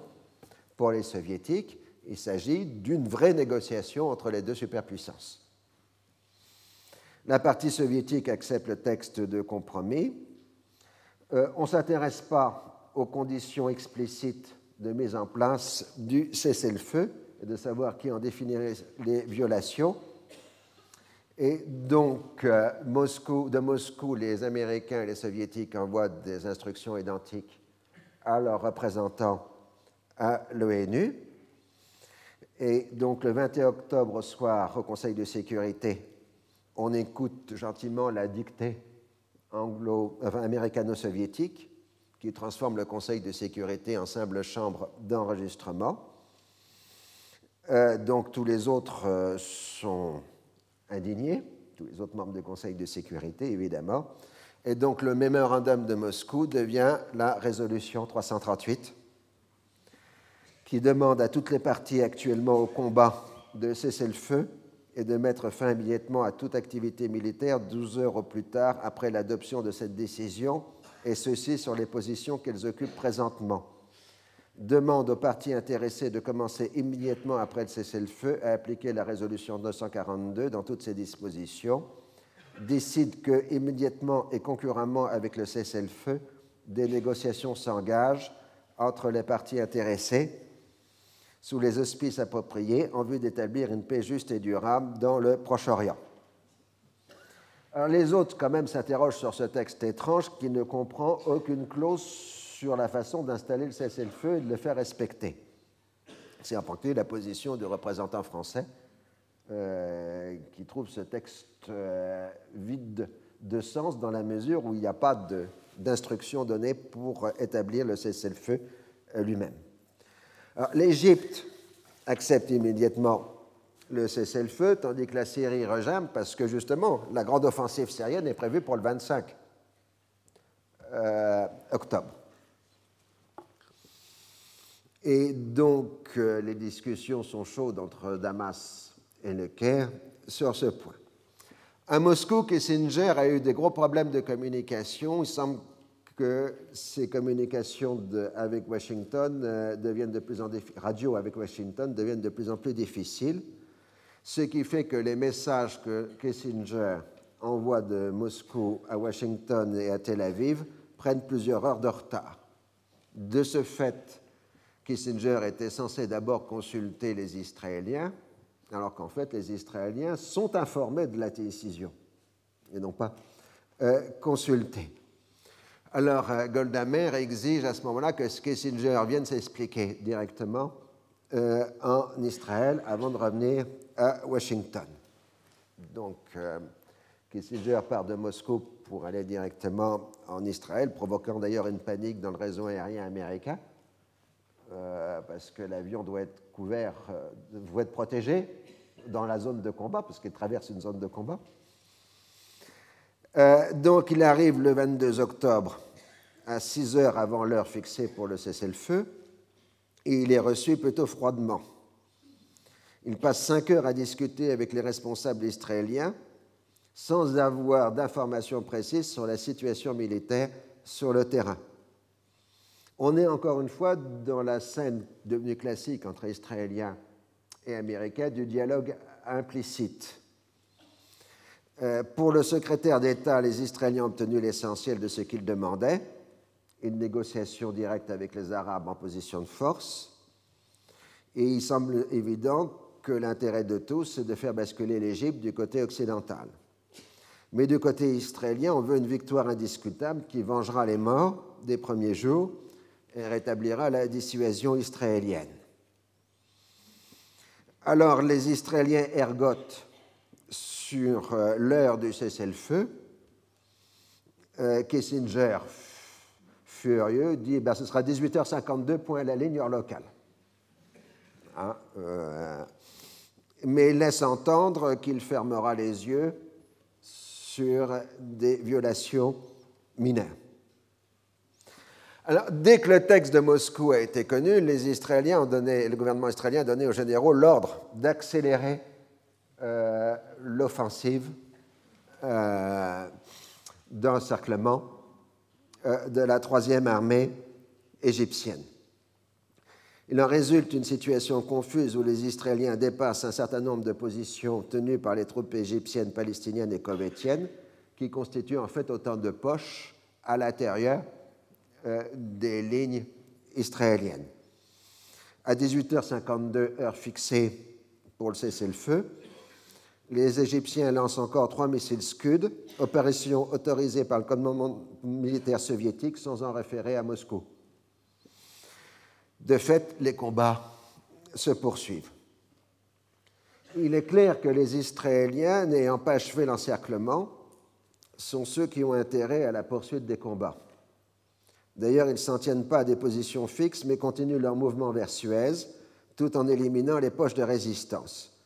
Il faut aussi consolider la position, car dès que le mouvement sera arrêté, c'est l'armée israélienne à son tour qui se trouvera en position vulnérable.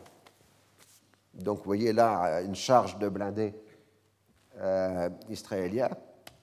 Et là, donc, euh, la marche de l'armée israélienne d'encerclement euh, vers Suez. Alors la crise majeure qui suit est d'abord due à l'absence complète de supervision du cessez-le-feu, alors que l'Union soviétique ne veut pas d'une défaite arabe et que les États-Unis veulent une victoire israélienne limitée. Au-delà, c'est la place de l'Égypte qui constitue l'enjeu, de la dernière phase, et Sadat va en jouer magistralement. Il a contraint l'Union soviétique à lui accorder une aide massive en faisant le chantage implicite, sinon il passerait au camp occidental, et en même temps, il a fait savoir clairement aux Occidentaux qu'il était en train de passer dans leur camp.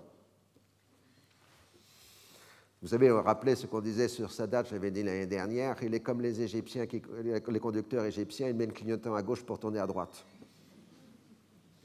Au matin du 23 octobre, l'Égypte multiplie les appels à l'aide devant les violations du cessez-le-feu et appelle à une réunion immédiate du Conseil de sécurité. Kissinger, qui vient juste de rentrer, s'aperçoit qu'il est nécessaire d'envoyer des observateurs de l'ONU sur place pour faire euh, observer la situation. Mais Brezhnev appelle à une action immédiate et hausse le ton dans ses communications au gouvernement américain. Comme pour l'instant, l'objectif des deux superpuissances est le même, éviter l'encerclement de la troisième armée égyptienne, on peut arriver rapidement à un accord, mais les Israéliens font savoir qu'ils refusent tout retrait sur les lignes du 22 octobre à 18h52, tout simplement parce que personne ne sait où sont les lignes du 22 octobre à 18h52. Le débat s'ouvre au Conseil de sécurité au milieu de l'après-midi en heure locale. Alors, les débats sont tendus et on aboutit à la résolution 339. Le Conseil de sécurité, se référant à sa résolution 338, confirme sa décision concernant la cessation immédiate de tout feu et de toute activité militaire et demande instamment que les forces soient ramenées sur les positions qu'elles occupaient au moment où le cessez-le-feu a pris effet. Prie le secrétaire général de prendre des mesures pour envoyer immédiatement des observateurs de l'Organisation des Nations Unies pour superviser l'application du cessez-le-feu entre les forces d'Israël et de la République arabe d'Égypte, en utilisant à cette fin le personnel de l'Organisation des Nations Unies se trouvant actuellement au Proche-Orient et au premier chef le personnel se trouvant actuellement au Caire.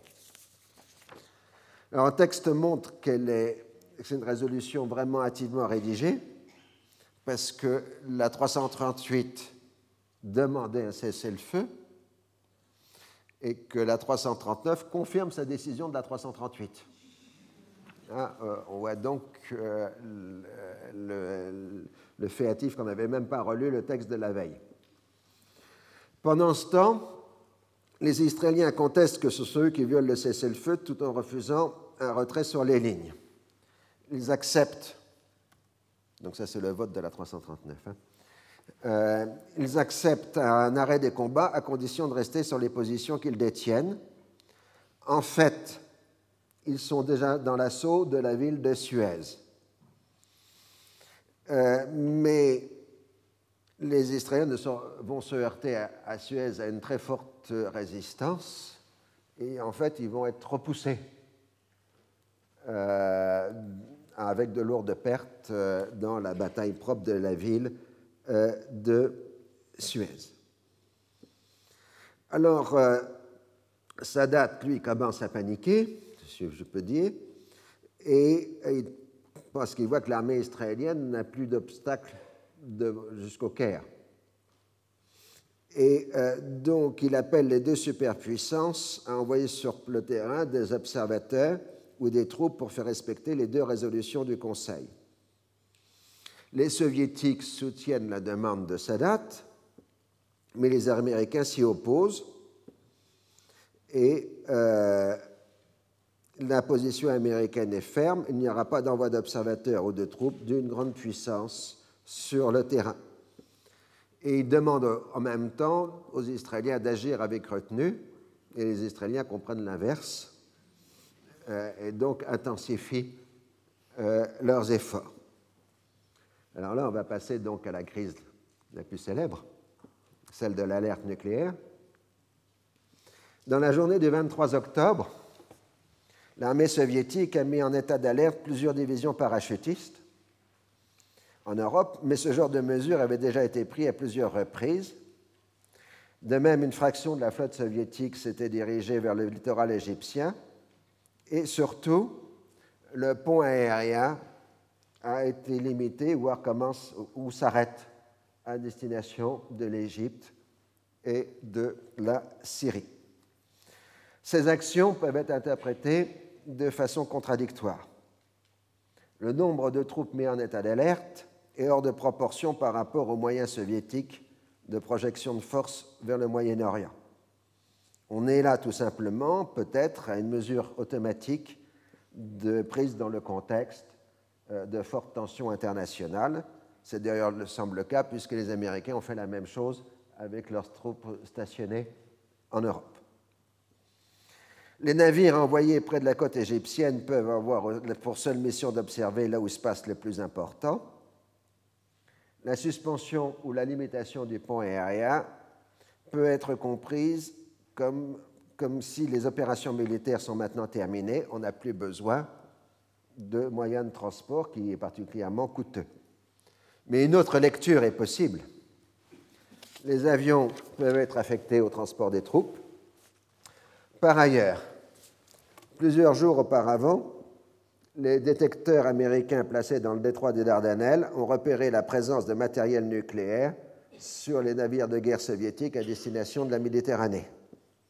Là encore, ce n'est pas la première fois que de tels matériels passent par les Dardanelles, d'autant plus que la principale fonction de la flotte soviétique de Méditerranée est d'être un élément de la dissuasion nucléaire soviétique. À Washington, on est prêt à imaginer le pire, un moment où le niveau de confiance accordé aux services de renseignement est au plus bas, à la suite de la défaillance générale de la formation, puisqu'ils n'ont pas prévu la guerre. Sur le terrain, donc, euh, c'est la bataille de Suez, je passe. Et à Moscou, les atermoiements américains sont considérés comme un signe de mauvaise foi de la part des États-Unis. On ne peut pas comprendre comment les Israéliens continuent leur offensive s'ils n'ont pas l'autorisation des Américains à le faire. Alors que eux, les Soviétiques, ont agi avec loyauté pour l'application des résolutions 338 et 339. Donc, à Moscou, on décide de hausser le ton pour forcer les Américains à respecter leurs engagements.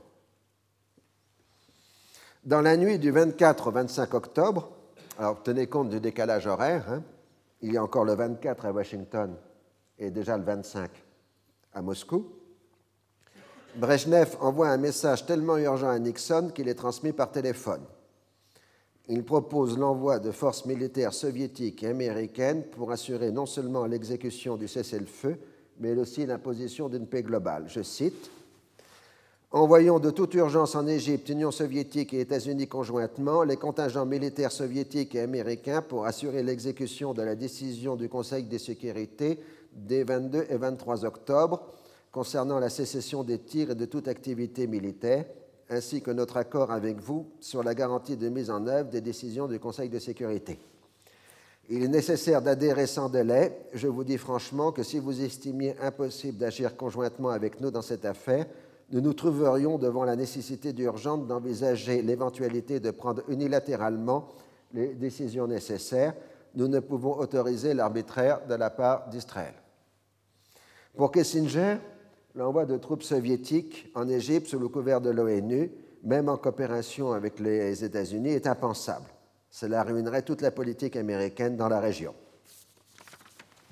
Et ça donnerait la forme d'un condominium américano-soviétique sur le Moyen-Orient, ce qui provoquerait la fureur de la Chine et de l'Europe, en particulier de la France, qui a une hantise du condominium ça c'est euh, américano-soviétique, ça c'était la grande pensée de Michel Jobert. Le message de Brezhnev est immédiatement considéré à Washington comme un ultimatum. En fait, nous savons aujourd'hui que ce n'était pas l'intention de Moscou. Au Politburo, les 23 et 24 octobre, on a envisagé que l'envoi d'un maximum de 250 observateurs soviétiques en stricte égalité avec les Américains. C'est seulement à la demande de Sadat que l'on a pensé y ajouter 50 observateurs militaires supplémentaires. L'opinion générale est contre, mais en même temps l'indignation est forte contre la traîtrise américaine. La première partie du message a pour but non d'envoyer des troupes soviétiques en Égypte, mais d'exercer des pressions sur les Américains pour qu'ils exercent des pressions sur les Israéliens afin qu'ils respectent les résolutions du Conseil de sécurité. Le Politburo a néanmoins autorisé Brezhnev à faire entendre qu'il pourrait y avoir une action unilatérale de la part des Soviétiques. Pour ne pas trop provoquer les Américains, on a utilisé le terme plus neutre de contingent et non pas de troupes. Par ailleurs, il n'a jamais été question d'utiliser des moyens de transport soviétiques. Les observateurs devraient utiliser des moyens aériens de pays neutres pour se rendre en Égypte. La dernière phase du message, considérée comme la plus menaçante par les Américains, a été ajoutée au dernier moment par Brezhnev, sans concertation avec les autres responsables soviétiques, et toujours dans la logique d'exercer des pressions, mais sans la moindre volonté d'agir. Il faut ajouter l'influence des luttes pour le pouvoir au sein du Politburo. Brezhnev n'est encore que le premier parmi ses pairs. Il ne contrôle pas encore la totalité du pouvoir. Un échec au Moyen-Orient pourrait remettre en jeu sa position. Enfin, il est profondément en colère contre Kissinger, qui pour lui a violé les règles du jeu et lui a menti. On a comparé l'attitude de Brezhnev à celle de Kennedy lors de la crise des missiles de 1962. La déloyauté soviétique était un danger équivalent à l'envoi d'armements nucléaires à Cuba. Or là, les soviétiques ont l'impression que ce sont les Américains qui sont déloyaux. Le problème est que l'autre partie réagit en fonction de ses présupposés. La vision de Nixon et de Kissinger a toujours été de voir dans la politique soviétique au Moyen-Orient une volonté agressive d'expansion. Le secrétaire d'État reste dans la même perception qu'au moment de Septembre Noir, une agression soviétique et non une réaction défensive. On est donc dans la situation de la double erreur de calcul, miscalculation en anglais. De plus, alors que les Américains commencent à avoir une meilleure vue de la situation sur le terrain, on ne se bat plus que dans la ville de Suez. Les soviétiques n'en ont qu'une perception partielle en raison des délais de transmission et d'interprétation des observations aériennes satellitaires et des interceptions radio. Ce que leur ont dit les Américains dans la journée du 24, les combats sont en train de s'achever, est interprété comme une grossière moquerie par Moscou, alors qu'en fait, les Américains sont tout à fait sincères. À Washington, Nixon est complètement hors jeu. On décide de se passer de lui et le WSAG se réunit avec pour principaux responsables Kissinger et Schlesinger. On envoie à Sadat, au nom de Nixon, un message le semant de, de cesser de demander l'envoi de contingents soviétiques. Et le 24 heures, enfin 11h41 heure locale, le 24 octobre, au soir. Au bout d'une heure de discussion, la décision est prise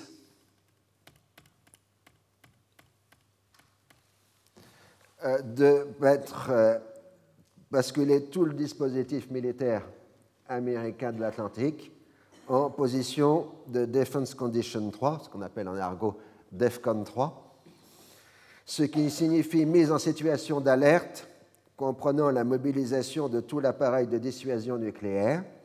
Le Strategic Air Command vérifie la totalité du dispositif opérationnel de l'aviation stratégique porteur d'engins nucléaires.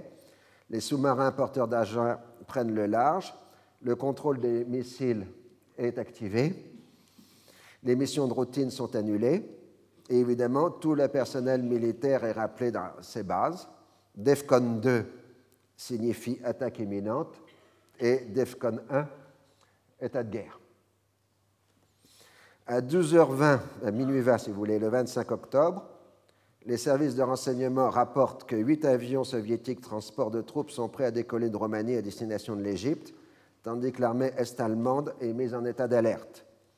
En réponse supposée, une division aéroportée américaine est mise en état d'agir dans les quatre heures tandis qu'une partie de la flotte de l'Atlantique reçoit l'ordre de rallier à pleine vitesse la Méditerranée.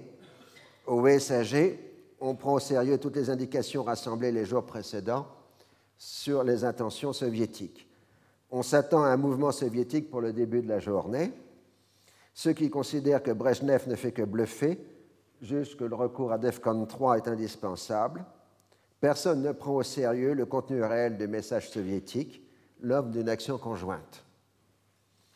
Une fois l'ensemble du dispositif militaire américain activé, on envoie à 5h40 du matin une réponse à Brezhnev qui doit être maintenant au courant de la mise en état d'alerte de l'ensemble du dispositif militaire américain.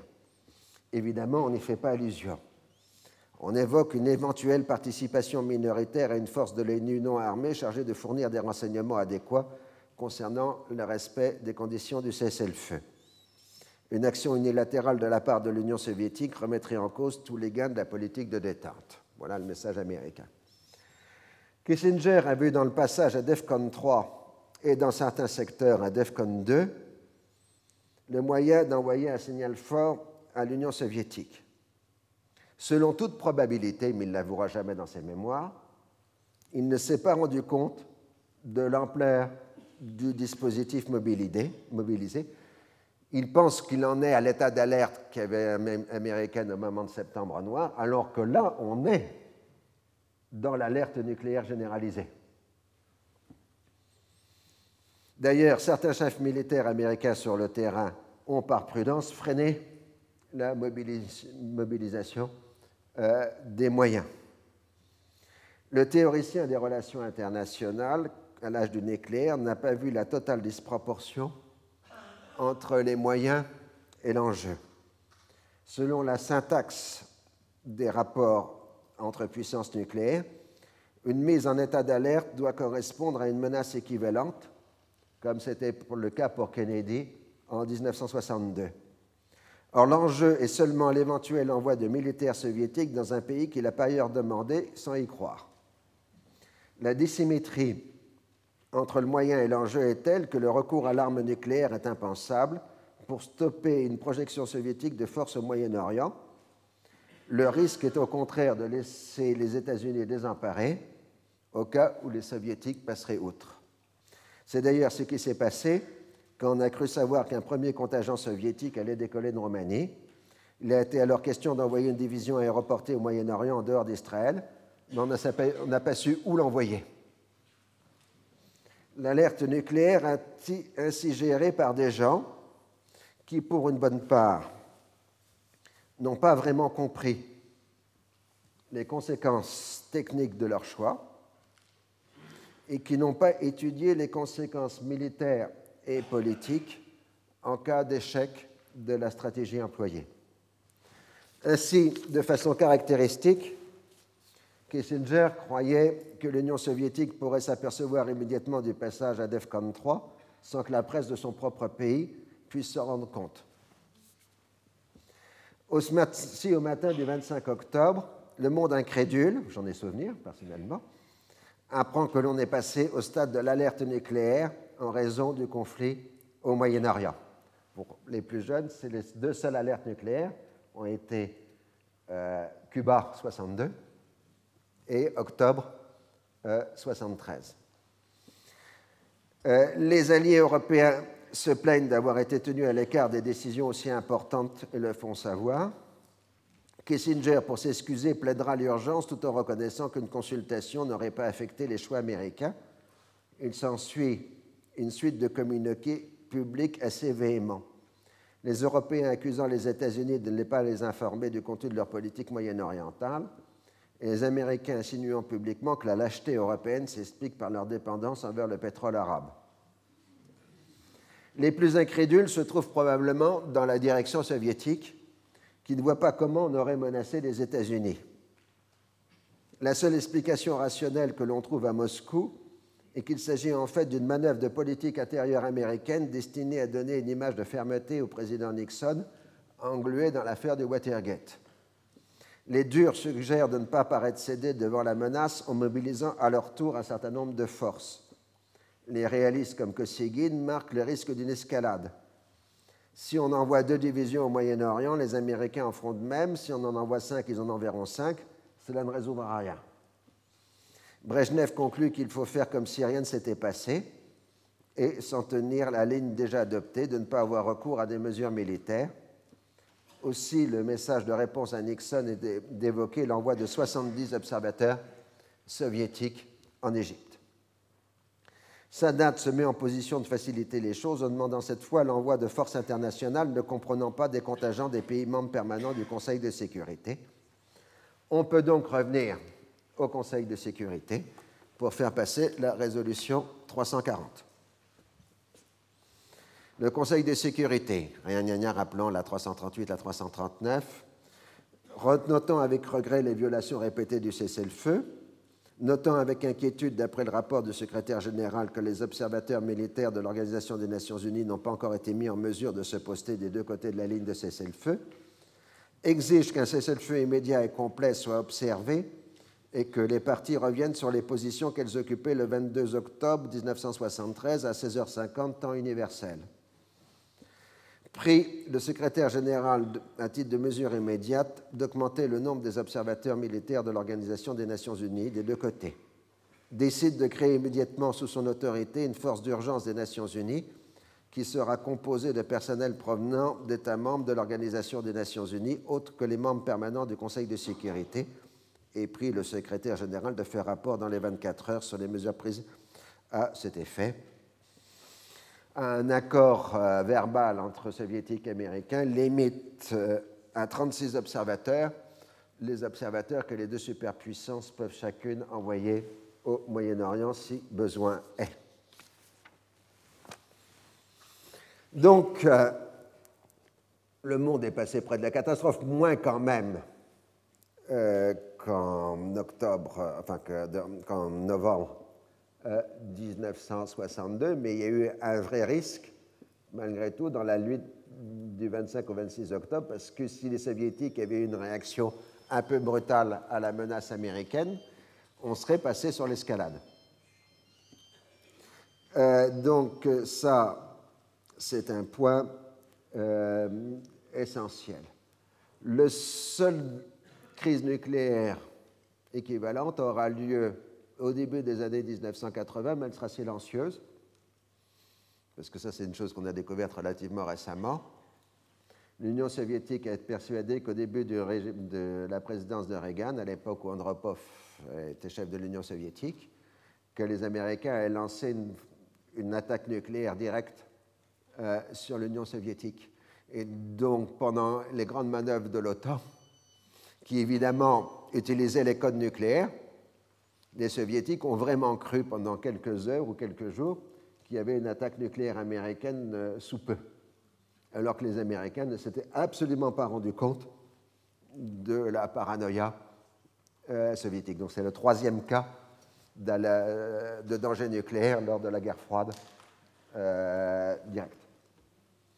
Même une histoire centime vraie, c'est que dans ce contexte-là, une petite histoire mais importante, il y a eu un radariste soviétique qui a vu sur ses écrans les premiers missiles américains partir. Et alors que déjà la direction soviétique euh, était persuadée que les Américains euh, euh, allaient lancer la, ce qu'on appelle la première frappe, et il s'est regardé lui-même et a dit Je bouge pas, je ne préviens pas mes supérieurs. Et un quart d'heure après, il s'est révélé que c'était des aurores, boréales.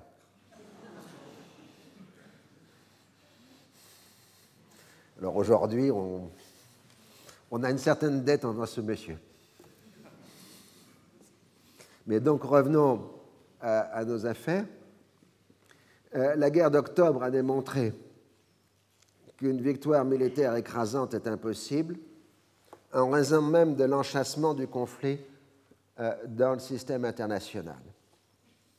L'ambition militaire arabe était limitée en fonction même du rapport de force et les interventions des deux grandes puissances rendaient successivement impossible une victoire arabe puis une victoire israélienne définitive.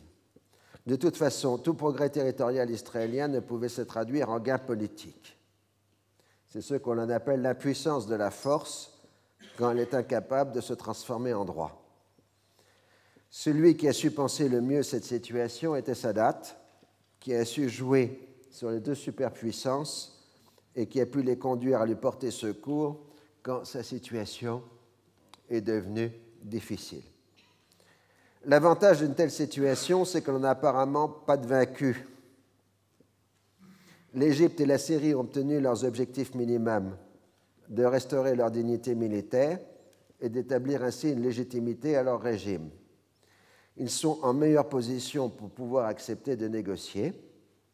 Israël a sauvé sa sécurité et sa réputation militaire. L'Union soviétique a évité une défaite arabe, ce dont elle avait grand peur, et vu prouver la valeur de son matériel militaire. Les États-Unis ont démontré que rien ne pouvait se faire sans eux. Donc tout le monde est content, mais enfin il y a quelques victimes quand même. Euh, les pertes militaires montrent la spécificité de cette guerre, qui est la seule à avoir, avoir peu touché la population civile, à l'exception de la population syrienne. Les Israéliens ont eu environ 2200 morts, 5600 blessés graves, soit quatre fois les pertes de 1967. Les pertes arabes seraient de l'ordre de 8500 tués, très inférieures à celles de 1967. Un bilan plus précis indiquerait 2552 morts israéliens, 7700 morts égyptiens, 3500 morts syriens. Néanmoins, si la solution militaire est inatteignable, la dangerosité du conflit a été une nouvelle fois démontrée par l'alerte nucléaire américaine. Même si cette dernière repose sur une mauvaise appréciation, cela n'a rien de rassurant puisque les règles théoriques de la rationalité de la dissuasion nucléaire n'ont pas été respectées. Donc c'est ce que je rappelle en disant que ça renvoie à la situation de 62 et la situation ultérieure des débuts des années 80 quand les soviétiques euh, ont été persuadés que les Américains allaient lancer une première frappe euh, sur eux. L'automne 73 a été aussi considéré comme un grand tournant historique parce que rétrospectivement, on y a vu la fin des Trente Glorieuses. La crise pétrolière va se développer après le conflit et se greffer au déséquilibre monétaire et financier qui lui était antérieur. Mais rien ne sera plus comme avant. Alors je le disais tout à l'heure, je le reprends pour terminer. Ironiquement, l'histoire devrait faire du roi Faisal et ensuite du Shah d'Iran les deux plus grands écologistes du XXe siècle, puisque ce sont les deux premiers à avoir obtenu la première vraie réduction de la consommation pétrolière mondiale. Je vous remercie. Retrouvez tous les podcasts du Collège de France sur www.collège-de-france.fr.